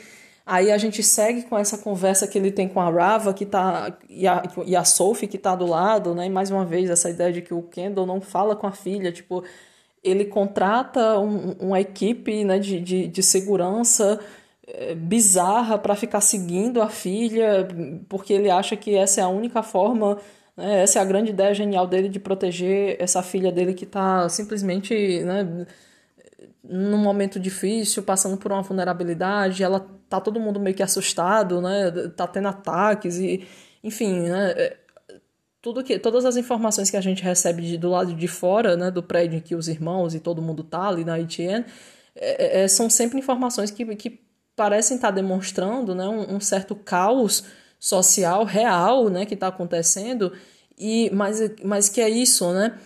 Essa, essa indecisão do, do, do Kendall, né? Quando ele fica perguntando, tipo, ah, mas isso é, isso é ruim, né? Será que é ruim? Ele, ele, ele tem um momento que ele pergunta, ele comenta, tipo, ah, eu acho que é legal a ideia, assim, de, de diversidade, né? De, de todas as pessoas unidas e não sei o quê. Mas ninguém realmente dá uma resposta para ele em relação a isso. É muito dessa coisa de que, por mais que ele tente, por mais que exista ali, né, escondido lá no fim do túnel, uma boa intenção por parte dele, ou talvez por parte da Chive também essas pessoas não compreendem qual é a dimensão do, do da vida real. Né? É aquela história que a Marcia fala lá para Chive, né? Tipo, o pai de vocês construiu um parquinho e vocês acham que isso é o mundo inteiro. Então essas pessoas não sabem realmente qual que é o impacto né, dessas decisões que elas estão tomando naquele momento. Elas não sabem o que é viver no mundo real e ser impactado por essas decisões. Tipo, elas não sabem, nada disso vai realmente impactar. E é nessa é nisso que, por exemplo, o Roman está se, se apoiando, né? Ah, nada importa, nada tem significado. Tipo assim, isso aqui a gente só fez uma, uma noite de, de, de boa TV, né? Essa coisa de, de que essas pessoas não. Elas, elas podem, por, por mais bem intencionadas que elas, elas possam estar, nada disso realmente é, é, é, informa a realidade delas, né? Então, o Kendall, ele, ele fica nessa coisa, né, de, de que ele tá nesse conflito porque ele quer ser um bom pai. Ele fala, tipo, fa é, diz pra Sophie que eu... Né, ele diz pra Rava, né, ele fala, tipo, diz pra Sophie que eu amo ela, né, que tudo que eu faço... É, é, e, e é por, é, tipo assim, eu amo ela e é por isso que eu faço o que eu faço, né? Fala para ela que eu não vou deixar o mundo empurrar ela. E, e, assim, eu tenho quase certeza que foi aqui que a relação do, do Kendall com a, a Sophie morreu, né? Porque eu não vou deixar o mundo te empurrar, porque eu vou contratar uns carros para te proteger, mas eu não vou ser capaz de tô fazer uma escolha ética, né, de, de de ser o seu pai ao invés de ser um CEO, né? Eu não vou, tipo, esses filhos não são a prioridade para o, o Kendall, né? O Kendall, é, ele tá tão preso dentro dele mesmo, né? Dentro da, das, das questões dele que ele não consegue realmente, né? Efetivamente é, é, colocar os filhos como uma prioridade, assim como o Logan nunca colocou os filhos como prioridade na vida dele.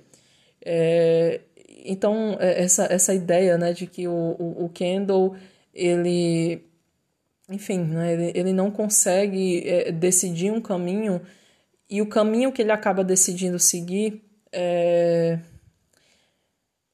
é o pior de todos, né? É o pior caminho, é, é a pior escolha que ele poderia fazer e pelo pior motivo que ele poderia fazer, porque quando a gente chega naquela conversa com a Shiv, né? Que inclusive é, é uma conversa que é muito reminiscente da conversa lá com que eles tiveram no 2x5 é, em Safe Room, né? Porque inclusive esse episódio ele tem né, muitas características, né? É, temáticas iguais a do, do, do, do, Safe Room, né? Porque é, é um episódio que se passa praticamente todo dentro do prédio da ETN, que é esse mesmo prédio que eles estão. É um episódio que trata sobre o, o as consequências né, da, da, da abordagem é, é, é da abordagem irresponsável da ITN em relação né, o, editorial deles, né, aquele episódio que um, um, produtor acaba se matando e fica aquela impressão de que talvez tenha né, um atirador dentro do prédio, e é o episódio que a, o, o Kendall acaba buscando a, a, a né, na, para ter ali um, um, desabafo emocional, né? Quando ele está naquela situação se sentindo culpado pela morte do garçom, né? E ele abraça ela, ele pede a ela para cuidar dele, né? E, e fica essa, esse realmente essa sensação, né? De, de, de baixar a guarda. A gente tem, né? Mais uma vez essa esse espelhamento dessa cena, mas dessa vez que acaba né, de, uma, de uma maneira muito pior, porque a, a naquele momento, ela está interessada em, em enfim, favorecer os planos dela. E aí, é, antes de, de concluir esse primeiro pensamento, eu só queria trazer uma outra questão de que estava. Eu vi muita gente fazendo esses comentários de que, nossa, a Chive, coitadinha dela nesse episódio, né? Ela estava tentando salvar a democracia, mas infelizmente não rolou. Gente, calma lá. É, sim, a Chive provavelmente ela entre eles três ali é a pessoa que tem um discurso mais né, mais alinhado com, com algo que poderia ser parecido, né, lembrar um, um princípio ético, né, ela, ela fala, né, tipo, ah, se o, se o, o Mencken ganhar vai ser o fim do mundo, né, a gente, a gente precisa contar todos os votos, a gente tem um, um, ela fala, né, a gente tem que ter uma preocupação real com a república e tudo mais, mas, gente, ela só está fazendo tudo isso porque o discurso dela naquele momento, é um discurso é, é, que pode ser muito bem alinhado com a, a, a os interesses dela. Né? O interesse dela naquele momento é, é concluir a venda da, da, da Waystar para Gold. E para ela faz muito mais sentido, né? É, que o, o ganhe essa eleição, porque ele é quem vai garantir que isso aconteça. Então, assim, é, é, em nenhum momento, ninguém ali, nem a Shiv, nem o Roman, nem o, o, o Kendall, nem o Greg, nem o ninguém ali está operando no, numa perspectiva de, ah, vamos fazer a, a coisa certa pelo motivo certo. Quem está falando de fazer a coisa certa está falando de fazer a coisa certa porque serve aos seus interesses naquele momento. Né? É, e conhecendo a Chive, é, eu imagino que ela seria alguém que estaria muito disposta né, a fazer ali né, um, um, um, um exercício de flexibilidade com os valores né, progressistas democratas dela, se isso significasse alinhamento com os interesses pessoais dela. Tá? E aí a, a questão é, né, quando ela chega para ter essa conversa, ou melhor, né, o Kendall chega para ter essa conversa com a, a Shiv, é porque o Kendall realmente está naquele, tá naquele lugar da vulnerabilidade, aquele lugar que é tão típico do, do Kendall, né, essa, quando ele chega nesse momento em que ele não, ele não consegue é, é, ele não consegue visualizar a coisa sozinho, que ele precisa de apoio emocional, que, enfim, né, talvez seja aí um dos grandes é, é se o, se o, o, o Logan negava né, a feminilidade do, do Roman, uh, o, o Logan sempre negou a, a sensibilidade do Kendall. Né? Então, é, essa coisa que sempre acaba, né, que a natureza das pessoas, né, que, que sempre vai sair, né, que sempre vai, vai é, é, surgir em algum momento. Então, quando ele busca a Shiv, né, ele busca ela realmente você está vendo que o Kendall está sendo genuíno naquele momento, né? Que ele, ele, ele expõe abertamente né, o, o, as intenções dele. Ele fala, tipo, é, eu gostaria, né, de... Eu sinto que eu, que eu poderia fazer esse, esse job, né, de, de CEO, eu quero fazer esse job, mas é, é, sozinho, e eu gostaria de poder ter uma conversa sobre isso, né, é, é, e não, eu, eu, eu não queria que isso fosse, né, o, o fim da nossa família, né, ele fala como ele está se sentindo ameaçado né, com, com o, o, Roman e essa proximidade com o Mencken. É, ele fala tudo isso para ela, né? E, e aí o que é que, o que, é que a Shiv faz, né? É, ela fala, não, uhum, tá bom, obrigado, eu agradeço por você estar tá falando isso. E além de. Aí ela joga, né? E além disso, você é um cara legal. Então, assim, foi uma manipulação muito, muito descarada, né, por parte da, da Shiv, né, porque ela sabe, todo mundo que conhece minimamente o Kendall sabe qual é o, o, o ponto fraco dele. E o grande ponto fraco do, do Kendall é a, é a importância que ele dá de, de, de se enxergar como um, um cara legal. Né? Tudo que o Kendall faz nessa vida, tudo que a gente viu ele fazer nessa série inteira, é ele tentando acreditar e justificar e validar essa ideia que é tão essencial para ele, porque a partir do momento que o Kendall ele passa a acreditar que ele não é uma boa pessoa, ele entra em, em completo né, é, é, é, é, desespero. E é isso que a gente estava observando, esse processo que a gente estava observando, por exemplo, lá no início da segunda temporada, até a metade ali da temporada, em que ele está operando, né, depois daquela morte do garçom e tudo mais, ele está operando nessa ideia né, de que a, a, a, o senso, né, o alto senso de, de, de que eu sou uma pessoa do bem foi destruído. Né? E na terceira temporada, a gente vê ele, ele é uma temporada que a gente vê praticamente inteira o Kendall tendo um episódio maníaco, porque ele está desesperado para manter essa, essa, essa fachada. Ele quer, ele precisa acreditar que ele é essa pessoa, né? Ele não é, quebrar essa, essa, esse cristal, digamos assim, para dentro dele é o é aquilo que o lugar onde da onde ele não consegue voltar, né? Então, mexer com isso no, dentro do Rome, do, ou melhor, do Kendall, é, é, é mexer no, no, lugar, né, onde ele a, a, essência, né, de toda de toda a conjectura mental do, do Kendall, né? Quando a gente a gente teve aquela aquela cena lá em, em, em Shire, que ele fala, né, quando ele vai confrontar o pai, é, ele fala tipo, eu não quero ser você porque I'm a good guy, né? I'm better than you. Tipo, eu sou um cara legal, eu sou melhor do que você, você é um cara do mal, né? Tem coisas que você consegue fazer que eu não consigo, né? Porque eu sou do bem, digamos assim. Então, quando a Shiv mexe com essa, brinca com essa percepção dele, tipo, ah, você é um cara legal, e aí ele fica, não, mas eu não sei, eu acho que eu não sou um bom pai. E ela, ah, não, não, fica tranquila, você é assim, né? Tipo, você, tá, você tá tentando. E aí ele joga aquela que é, sei lá, eu acho que é a melhor frase desse episódio, né? Ele fala, tipo, maybe, maybe the poison drip, drips through, né? E, tipo, talvez o, o veneno, né? O veneno vaze, né? Ele, ele passa para o outro e isso, isso também tem uma implicação para a Shiv, né? Porque ela fala: não, não, não, é tipo papo furado, nada disso. Porque ela não quer naquele momento acreditar que o, o veneno passa para o outro, né? Porque ela tá carregando um, uma criança no, no, ventre dela, né? E ela e ela tá sendo desde, né? Ontem à noite, né? Para ela, o, o, ela já estava sendo confrontada por essa ideia de que ah, você você não vai ser uma boa mãe, né, de que você não você é uma pessoa danificada, né, como Kendall, o, o Tom fala para ela, né, you're a broken person.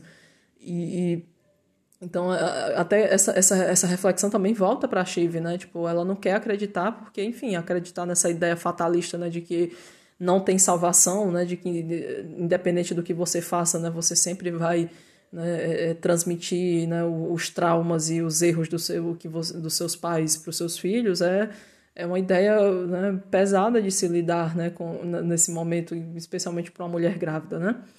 Então, assim, quando a Shiv ela faz essa, esse comentário, né, de que, ah, você é um cara legal e não sei o quê, e o, o Kendall fica, ah, não, obrigado e tal, né, tipo...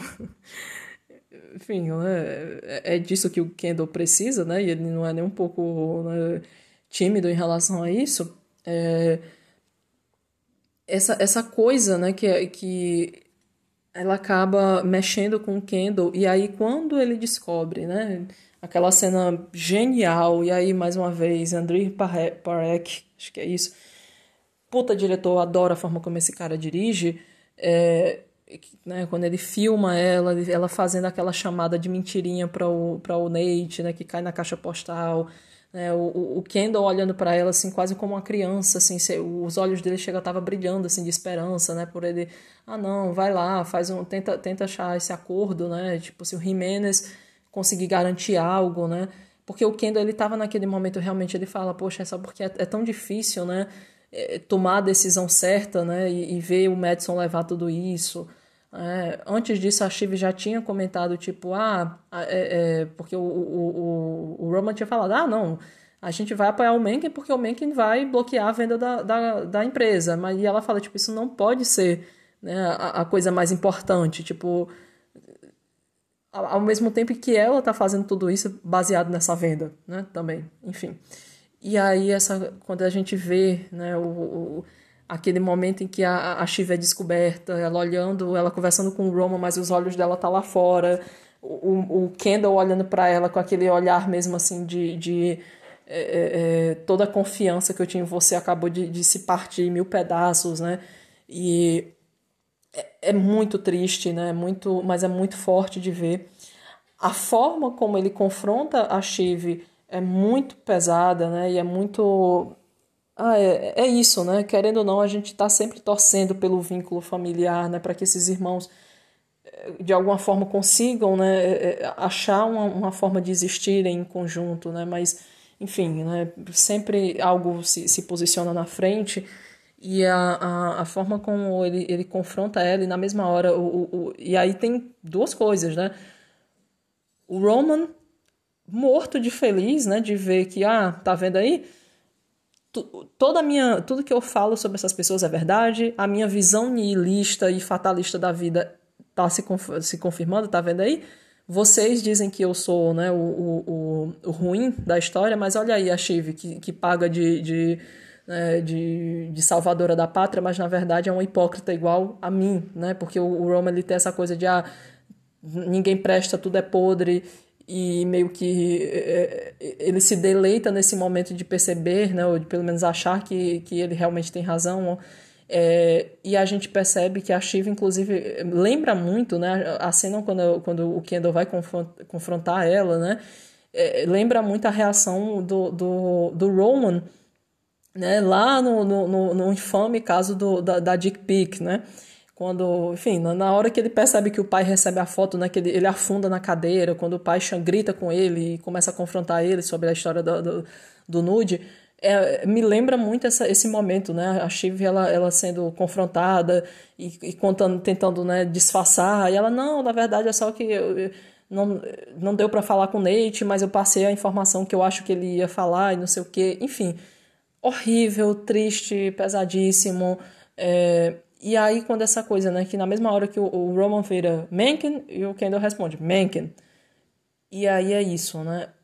O, o, o, o Kendall está disposto a, a, colocar o país inteiro, a filha dele, que deveria ser né, o, o, o elemento mais importante, né, o, o elemento de maior peso nessa história, ele está disposto a colocar a vida de todo mundo em risco simplesmente porque ele não consegue sustentar a ideia de que ele não é o herói da própria história.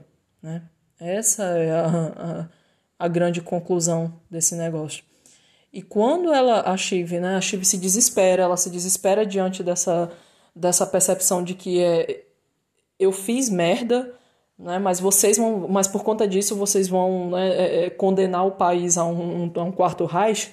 Ela, ela, ela usa um termo, né, ela fala tipo, por favor não fala isso, por favor, tipo, independente do que eu fiz, né, tipo, olha objetivamente para isso, mas enfim, né, nesse momento o Kendall já era, e ela fala, tipo, vocês são dois Pôncios Pilatos. E aí, assim, é... mais um elemento simbólico para essa série, né, que é cheia de, de simbologia, é... e ela, quando ela fala esse termo de Pôncios Pilatos, né, é... gente, a gente, quem é que sai vitorioso nessa história? Nesse, e precisamente nesse momento, o Roman. Né? E quem foi Pôncio Pilatos? Né? Foi esse cara que basicamente é, é, esse líder né, do, do, do, do, Império Romano que condena Jesus à cruz, mas que no final paga o preço da mesma forma, né? E, e meio que existe ali o, uma destruição do, do Império Romano por conta disso, né? Então é, é, é isso que está acontecendo, é uma, uma, uma forma da, do, do Jesse falar, olha, Pôncio Pilatos, queda do Império do Roman, romano. Então eu, eu fiquei, nossa, quando ela usa esse termo Pôncio Pilatos, né, de traição, inclusive, né, essa ideia de que é, é, esse personagem que fala sobre, sobre falta de valores, né, porque enfim, o, o Pôncio era aquela pessoa que estava na posição de ter salvo a vida de Jesus, mas ele prefere, né, ele escolhe condenar, né, é muito interessante. É, e aí, nesse momento, também o Roman fala uma coisa né, absolutamente nojenta, né? Quando ele fala, tipo, ah, não é sobre isso, e ele fala, ah, não, eu acho que é, é, é, é por você tá histérica porque você terminou com o seu namorado, né? E, enfim, é, mais uma dessas coisas, né, nojentas e imperdoáveis, né, do que o, o Roman faz durante esse episódio.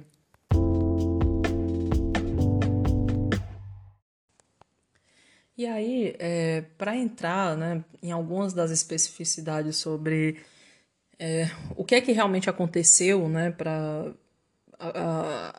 o Mencken ser declarado né, o, o, o, vitorioso, né, a projeção da, da vitória ser, ser concedida para ele, é, a ideia do que aconteceu é, é um posto de votação na cidade de Milwaukee, né, que é a, a, a, a capital da, da do Wisconsin, é, basicamente, a, é, a, a, princípio tinham achado que tinha sido né, uma pane do sistema elétrico, mas depois né, é, veio a ideia de que na verdade foi um incêndio provocado é, e que ainda, né, teoricamente, ninguém sabe quem foi, mas assim, gente, é, também é mencionado no episódio e, e realmente isso é factual, né, que o Minnesota normalmente é um estado que pertence ao Blue Wall, né? ou seja, é um estado tradicionalmente é, democrata, é, que inclusive tem toda uma, uma, longa, né, uma longa história em relação a isso, porque por muito tempo, né, o, pelo contrário, o Wisconsin foi um estado extremamente republicano, né? Mas o fato é, Naquele momento, né, por conta do sistema eleitoral americano, você precisa de 270 colégios eleitorais para vencer a eleição. A projeção inicial estava é, favorável ao, ao Jiménez, Mas o, o, o, Darwin, ele já avisa lá no começo do episódio, né, que o Mencken provavelmente, né, tem a, a, a projeção de ganhar o estado do Arizona e da Georgia, né? E aí, é, essa coisa de que naquele momento que, em que existe esse incêndio, é, os votos que tinham sido apurados até ali estavam dando uma, uma, uma margem preferencial ao Mencken. Né? Só que o problema é que 100 mil votos foram queimados, porque eram votos mailing ballots, né? que é essa, enfim, esse, esse voto que as pessoas votam pelos correios, né? bota lá o envelopezinho com a cédula de, de eleição e manda para lá. Então, 100 mil votos não foram contados, porque foram queimados nessa história. Então, até essa coisa, né? Porque o, o Roman fica nessa coisa, ah, isso aí provavelmente é coisa da Antifa, né? É, que é basicamente esse termo, né? Anti-fascist, né? Que eles usam para falar sobre né, o, a, a militância é, democrata, esquerdista. É, isso aí foi coisa da, da Antifa, não sei o que, gente, não faz sentido que tenha sido coisa da Antifa, primeiro porque, enfim, da, da Antifa não, que é um termo super pejorativo, mas enfim, não tem por que ser né, um, de, de é, é, defensores democratas, porque Milwaukee é um estado tradicionalmente democrata, então não faria sentido eles tentarem atacar algo se eles, né, já, se eles estão naquela posição muito mais segura de saber que a, a chance de, de deles ganharem ali é muito real. Então, obviamente, faz muito mais sentido que a, a turma do Mencken, né, tanto pela questão ideológica, né, que esse tipo de coisa é típica né, de, de, de fascistas, e também porque eles sabem né, que ah, é mais fácil a gente causar uma disrupção aqui nesse negócio para nos favorecer numericamente. Então fica esse, essa discussão de que, olha, no momento que a, a, contagem parou, né, até onde a contagem dos votos pôde ir, o Mencken estava na frente. Mas o Darwin avisa, a gente sabe, né? A, é, a gente já tem os números matemáticos que indicam que provavelmente os votos, esses 100 mil votos que, que foram perdidos, daria a, a, a maioria para o, o Jiménez, porque eles, enfim, né, por inúmeros fatores matemáticos de, de é, intenção de votos e tudo mais, a gente sabe, inclusive ele, ele afirma categoricamente, categoricamente, ele fala, a gente sabe que esses votos dariam a, a, a vitória no estado, no estado do, do Wisconsin para o Jimenez. Só que aí, aí começa, né, as, as flexibilizações, né, de, ah, não, mas não sei, não sei o quê, porque no final das contas isso é, é, é mais fácil chamar uma recall, né, fazer ali um, uma nova eleição e tudo mais, e, e, e, começar um novo processo. Eles têm o nome das pessoas que já, essas pessoas que votaram, né, e que tiveram os votos né, é, é, é queimados. Então, existe toda essa situação acontecendo. E o que é que eles fazem, né? Inclusive, foi algo que foi muito perguntado, tipo, ah, mas é, é qual que é né, o impacto da, da ETN fazer a, o que eles falam lá do, call, né? Tipo assim, anunciar essa vitória de um estado para um candidato. Gente, não é que a ATN, enquanto né, um, um, uma organização de notícias, vá decidir isso é simplesmente pelo fato de que, é, a partir do momento que, que uma, uma organização de notícias a nível nacional projeta, a, a, faz essa projeção de, de, da vitória de um candidato no estado, ele está criando, ele está passando essa informação para o público, e isso pode criar inúmeros cenários, tanto no sentido de passar desinformação, de, no sentido de. É, porque as, as urnas ainda estavam abertas, né, as pessoas estavam ali para votarem ainda, então pode causar um cenário de que ah, o cara já ganhou naquele estado, então não vou mais votar porque, enfim, meu voto não, não é mais relevante. É, pode criar um cenário de é, é, é, é instabilidade que vai levar a um processo judicial.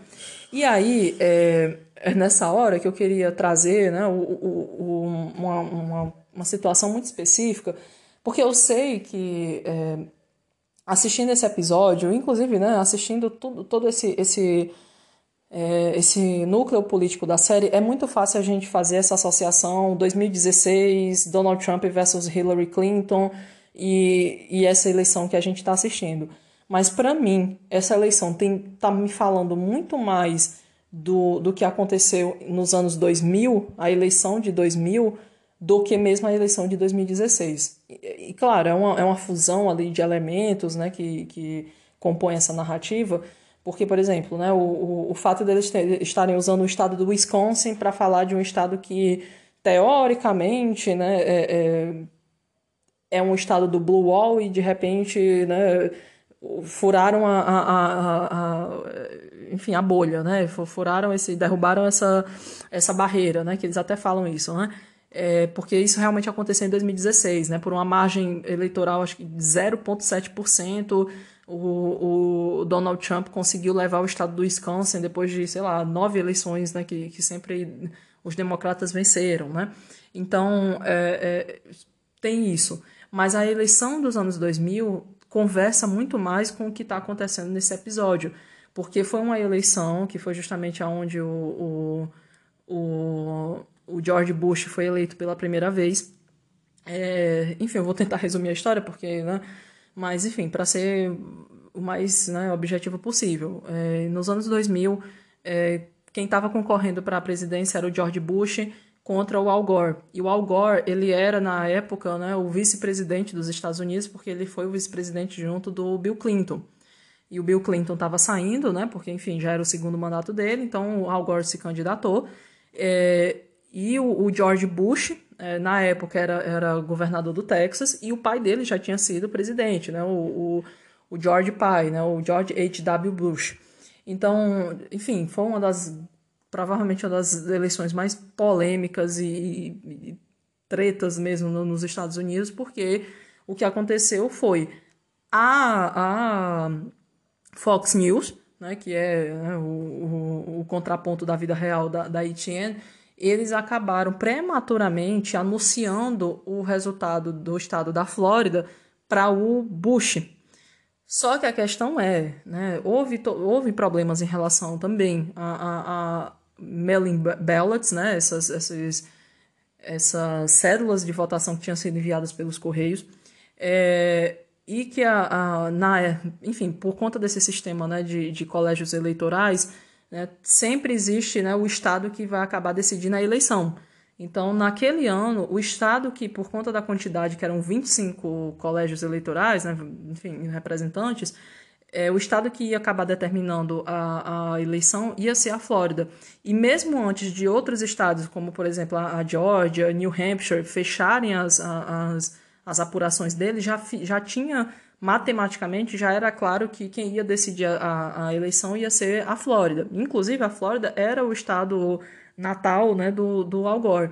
Então, houve essa ideia de que a, a, a Fox News prematuramente anunciou, uh, uh, fez uma projeção de que era o Bush que tinha levado o estado da Flórida, e que, enfim, né, por isso é, é, ficou essa coisa de que ah, é isso, né? Bush, Bush levou a, a coisa. Mas aí, no final das contas, né, é, é, houve inúmeras situações que, que colocavam em xeque essa, essa, essa projeção da, da Fox News, e inclusive não foi só a Fox News, porque assim, a, a Fox News anunciou primeiro, e quatro minutos depois, todas as outras emissoras foram junto com ela. Então, ah, CNN, NBC, todo mundo foi na, foi, foi na, na leva. Então, a, a, ideia foi é, o Al Gore entrou com um processo em tudo que você puder imaginar, na comissão eleitoral do, do estado da Flórida, é, é, inúmeros outros lugares, até que esse negócio, essa brincadeira chegou na, na Suprema Corte, porque o que o Al Gore é, é, exigiu foi que houvesse uma recontagem dos votos, né, e aí a bizarrice americana de ser voto impresso, e a, é, é, votos de inúmeras formas, né, porque tem quem vote lá pessoalmente na, na no posto de votação, tem os votos à, à distância, enfim, uma, uma zona. Ele, e só que pela, pela lei estadual né, não, não existia espaço para haver uma recontagem de voto dentro dessa, dessa, dessa hipótese né, que acabou acontecendo. É, e dessa, nessa história passou-se mais de 30 dias, foi mais de um mês, é, é, sem haver um resultado, as pessoas não sabiam quem realmente havia ganho essa eleição, então, houve uma disputa, talvez é uma das disputas mais né, lendárias, assim, do, do, ponto de vista jurídico, né, do, do direito eleitoral, por conta disso. É, inclusive, vale, vale mencionar que o advogado né, do, do Bush nessa, nessa história foi um dos, dos, é, dos enfim, uma das pessoas que, que dos produtores consultores, né, uma das pessoas que foram consultadas pra, pela produção de Succession para, é, é, enfim, né, aconselhar, né, mostrar como é que realmente algo, algo nesse sentido aconteceria. E no final das contas, para resumir a história, a Suprema Corte é, é, considerou inconstitucional o pedido do Al Gore de, de, de fazer recontagem de votos e tudo mais, e acabou que no final das contas, por conta de uma diferença ínfima, né, e, e que desconsiderou esses votos que tinham sido perdidos né, por, por enviados pelo correio, quem acabou levando a melhor foi o Bush.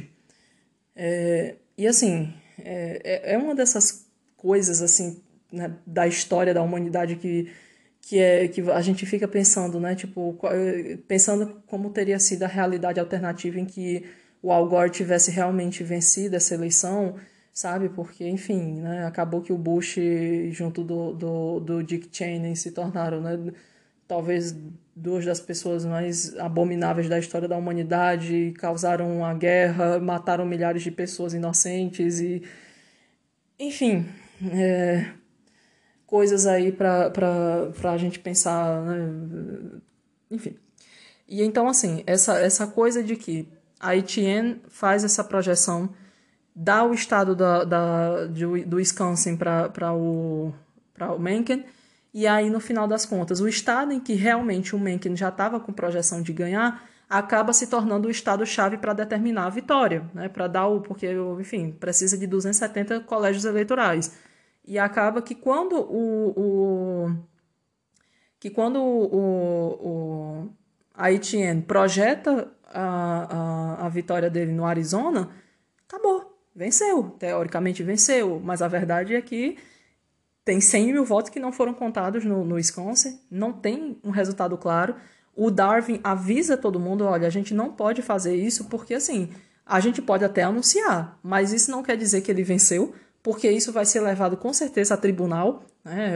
Ele fala da, né, da, da a comissão eleitoral do, do, do Milwaukee, a, a, a comissão eleitoral do, do, do, estado do Wisconsin, tudo isso vai ser questionado até quando termina, né, depois que, que efetivamente é anunciado, né, e tinha, ah, o vencedor foi o, o Mencken, até aquela a produtora fala para o, o Tom, tipo, ah, essa, isso aqui, isso aqui vai terminar, na verdade, daqui a três meses, né, isso aqui vai render ainda meses, porque obviamente o Jimenez não vai aceitar né, esse, esse, esse papinho.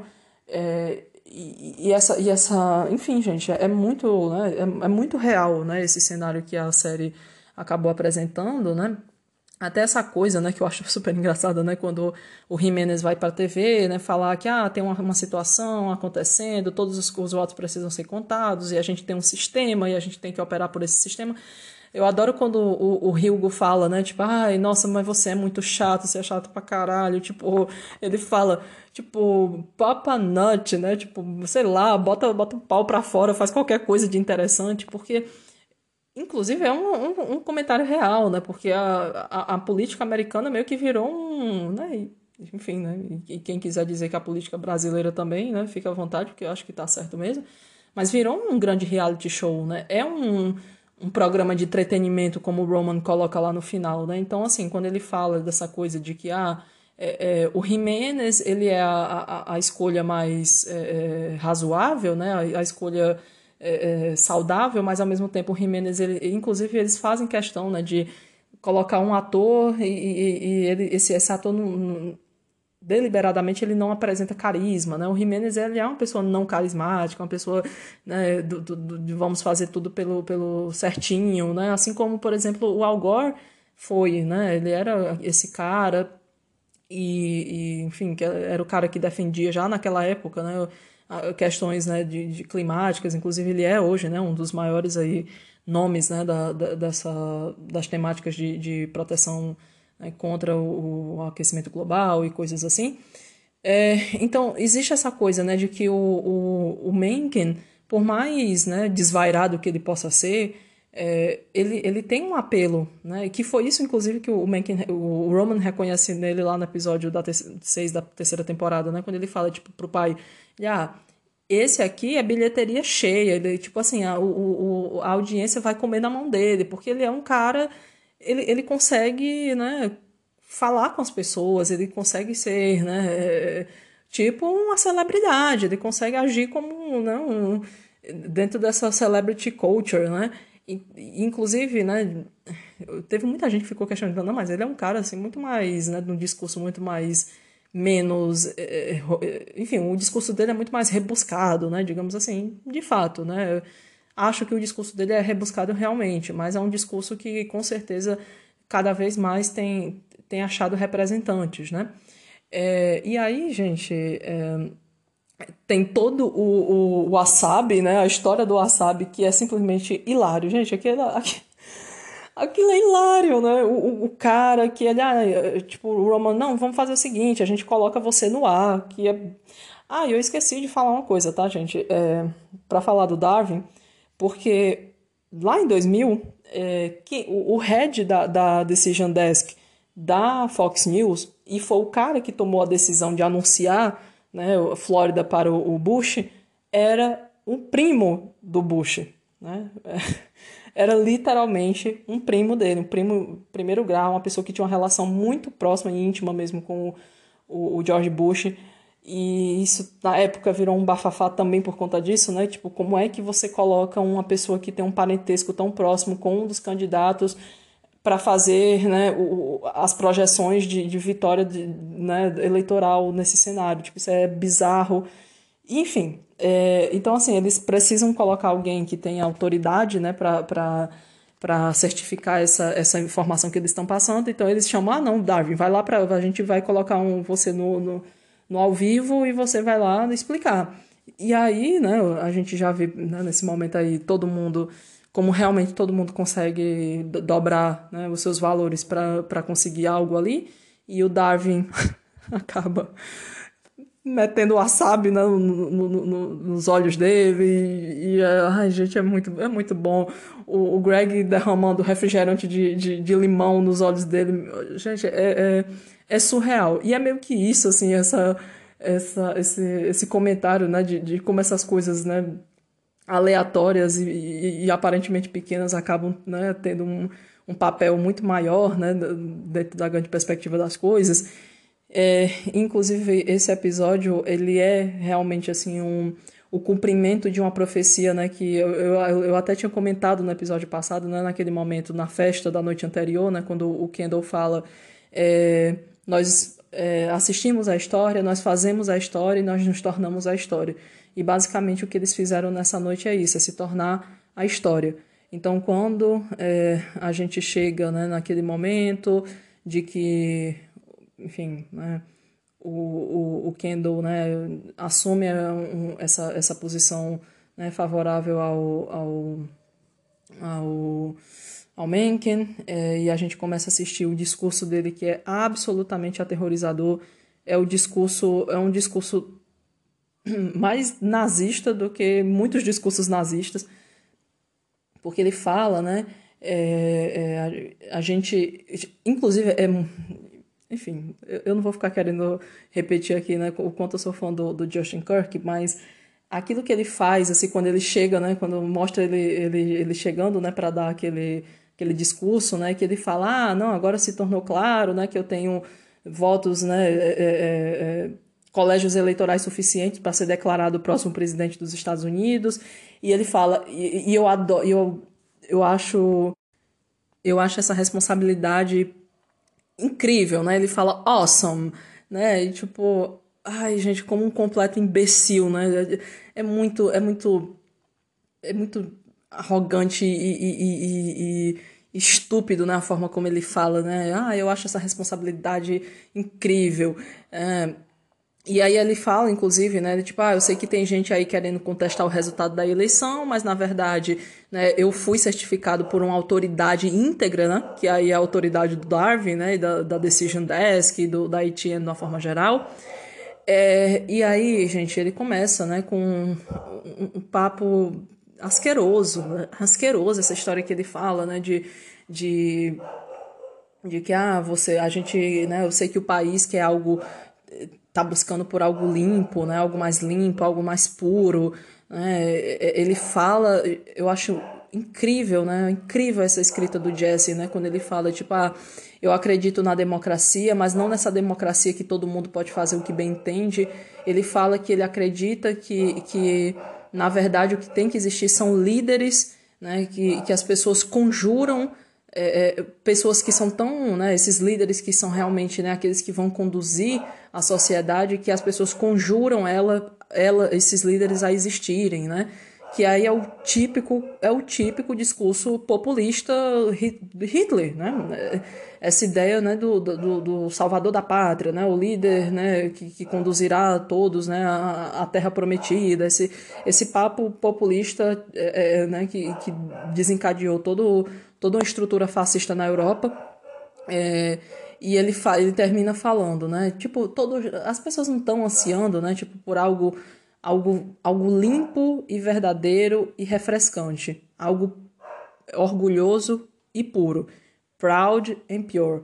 Gente, esse, esse, essa história né, de, de proud, né? Gente, a gente tem um movimento neofascista muito forte nos Estados Unidos né, o, o, e no Canadá os Proud Boys, né, esses, esses caras, né, que, que né, se, orgulham, né, de, de serem né, o típico homem branco e não sei o que, gente. É, é então, assim, é aquele discurso perfeitamente escrito, né, para não poder necessariamente ser acusado de ser um discurso é, é, fascista, mas aquele discurso que é, é escrito para né, se comunicar com os ouvidos daqueles que, que entendem dessa linguagem, né? Então, quem quem, quem compartilha dessa linguagem vai entender o que é que o Mencken está falando naquele momento, né?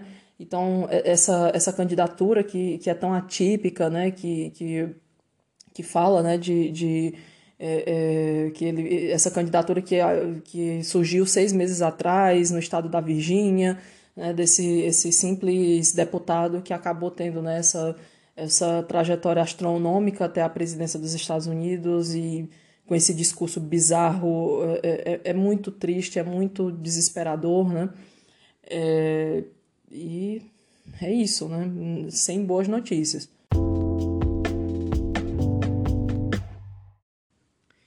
E aí, é, algumas coisas que eu não queria deixar passar sem comentar. É, a gente tem o Connor nessa história, né? Que tem a grande conclusão né, da sua empreitada presidencial, né, basicamente perdendo todos os lugares, né, até o, acho que é o Kentucky, né, que é o estado que ele jurava que ia, que ia vencer, né, deu em nada, foi pro Mencken.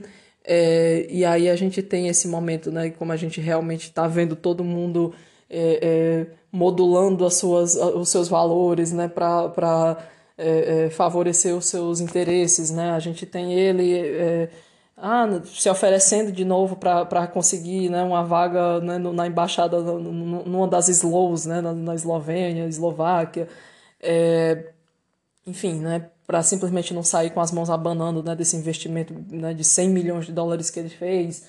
E ele vai fazer aquele discurso, né, porque a gente passou muito tempo encarando essa candidatura do Conor né, como a grande piada da série, enfim, não, não deixou de ser. Mas assim como a gente tem, né, esse episódio traz essa percepção de que, na verdade, essas pessoas para quem a gente estava.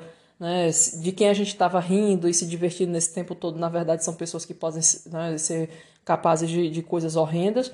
Isso também se aplica ao Connor, né? Porque quando ele vai fazer o discurso dele, né? Ele vai primeiro, ele vai fazer o discurso, né, para apoiar o Mencken, e ele vai fazer um discurso que basicamente mostra que a única razão pela qual o, o, ele não tá fazendo coisas piores é porque não é dado poder a ele. Porque o, o Connor, né, com aquele discurso, tipo assim, do beware, né, tipo assim, tomem cuidado porque os conheads estão vindo aí. Um discurso que tem um, um, um teor misógino, né, porque ele acusa duas mulheres, né, que ele fala, ah, eu não quero nem falar o nome delas, né, que foram duas mulheres que teoricamente tinham topado ser a vice na, na chapa deles, né, mas acabaram caindo fora do barco.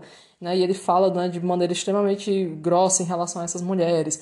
Ele fala, ah, desculpa aí por ser bilionário.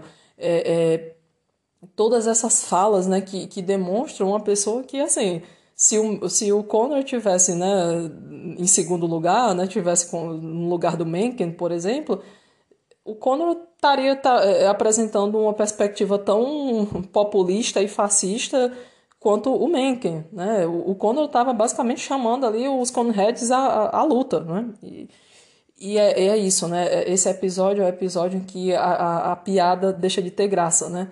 Então, eu adoro isso em relação ao Connor. Esse é o episódio em que a Shiv né, fala, é, né, revela a gravidez para o Tom. E eu vi muita gente, né? Ai, nossa, porque o Tom foi um, é, é um escroto, ou gente dizendo que, ah, não, mas ele estava certo, né? Porque realmente a, a Shiv, né, da, dela a gente nunca sabe. Mas eu gostaria, né, de, de trazer um terceiro. Eu vou me, vou me fazer de Kendall da história, né? Ficar aqui neutra. Mas a gente tem que lembrar que o, o, o Tom tava loucão de pó, né? Ele tinha acabado de, de cheirar né, um monte de cocaína, ele tava muito loucão. Né? E, então, provavelmente ele não tava nem processando as ideias né, da, da melhor maneira possível ali.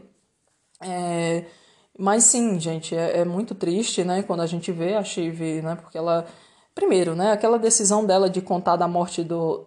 Ou melhor, contar dessa gravidez, ao mesmo tempo que ela tá falando, tipo, poxa, meu pai morreu né, tá com, sei lá, tá com três dias, né, será que você dá para me, né, me dar um, uma folga, né, ela, ela começa tentando pedir desculpa, e assim, é, aqui, né, não tem, assim, é, respostas claras, tipo, ah, ela realmente estava fazendo, falando do coração, ou ela estava falando aquilo para manipular o tom, né, para voltar a apoiar ela, porque o apoio dela naquele momento seria importante, mas o, é, seja lá qual for, né, é, essa dessa qualquer dessas explicações ou, ou, ou, definições em relação àquilo que ela faz naquele momento, realmente você escutar, né, de você falar da gravidez para essa pessoa, para essa pessoa que é o pai desse filho e a resposta que você recebe, ah, isso aí é uma jogada, uma tática, né, é, é, é muito difícil e é mais uma vez, da mesma forma como a história lá do, do do escorpião, né, meio que lembra a Shiv, né, de que, a, de, de que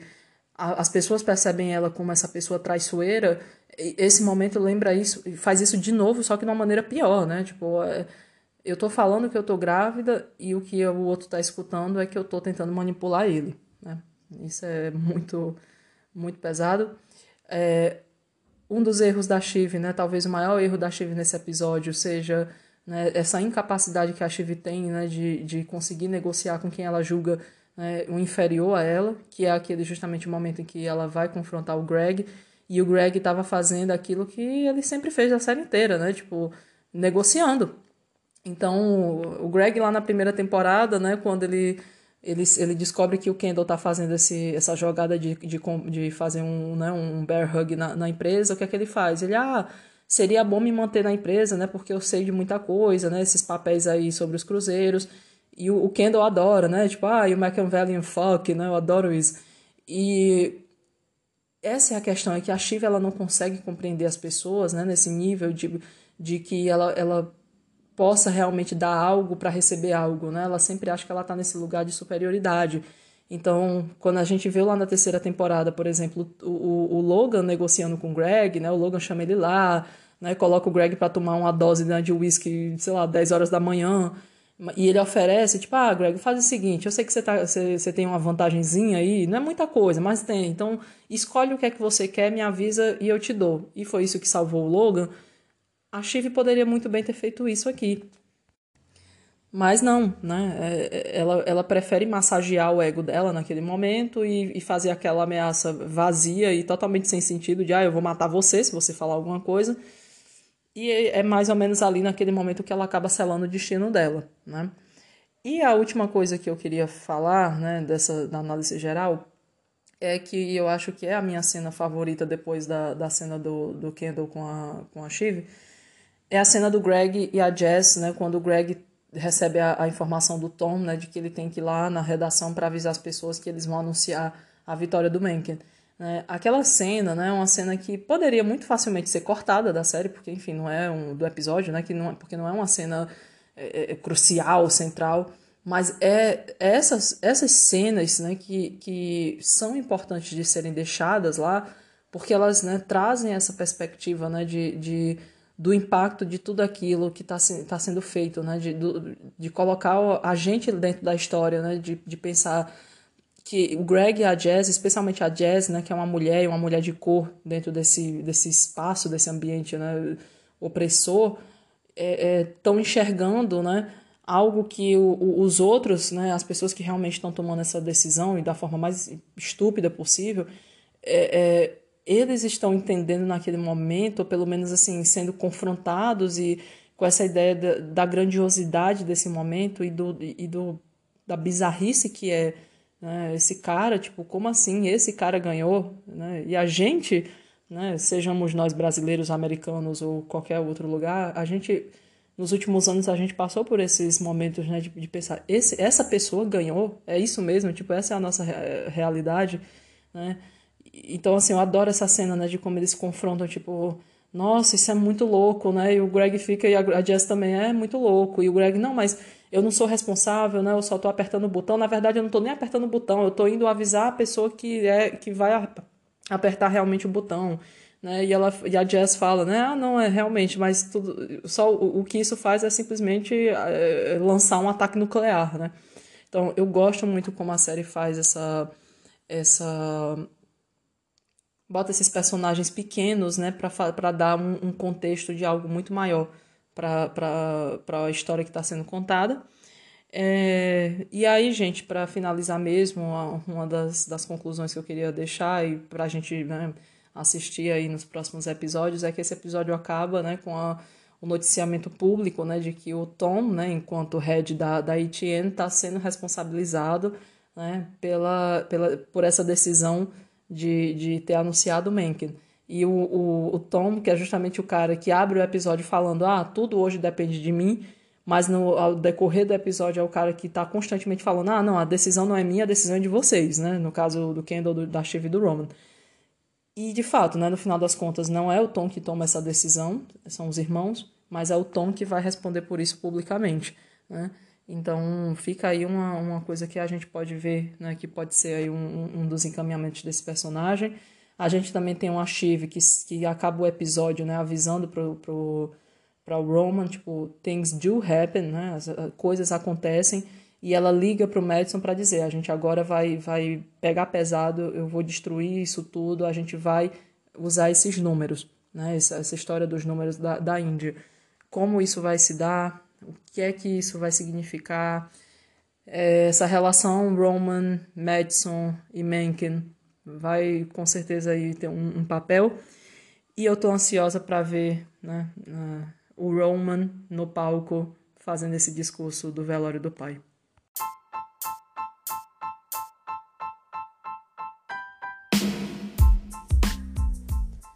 Então é isso, esse foi o Star Podcast. Se você gostou desse episódio, avalie a gente com 5 estrelas, segue a gente na sua plataforma de streaming, compartilha nas redes sociais com seus amigos que também amam Sussection e segue a gente lá na nossa página no Instagram em arroba Fica bem e até o próximo episódio.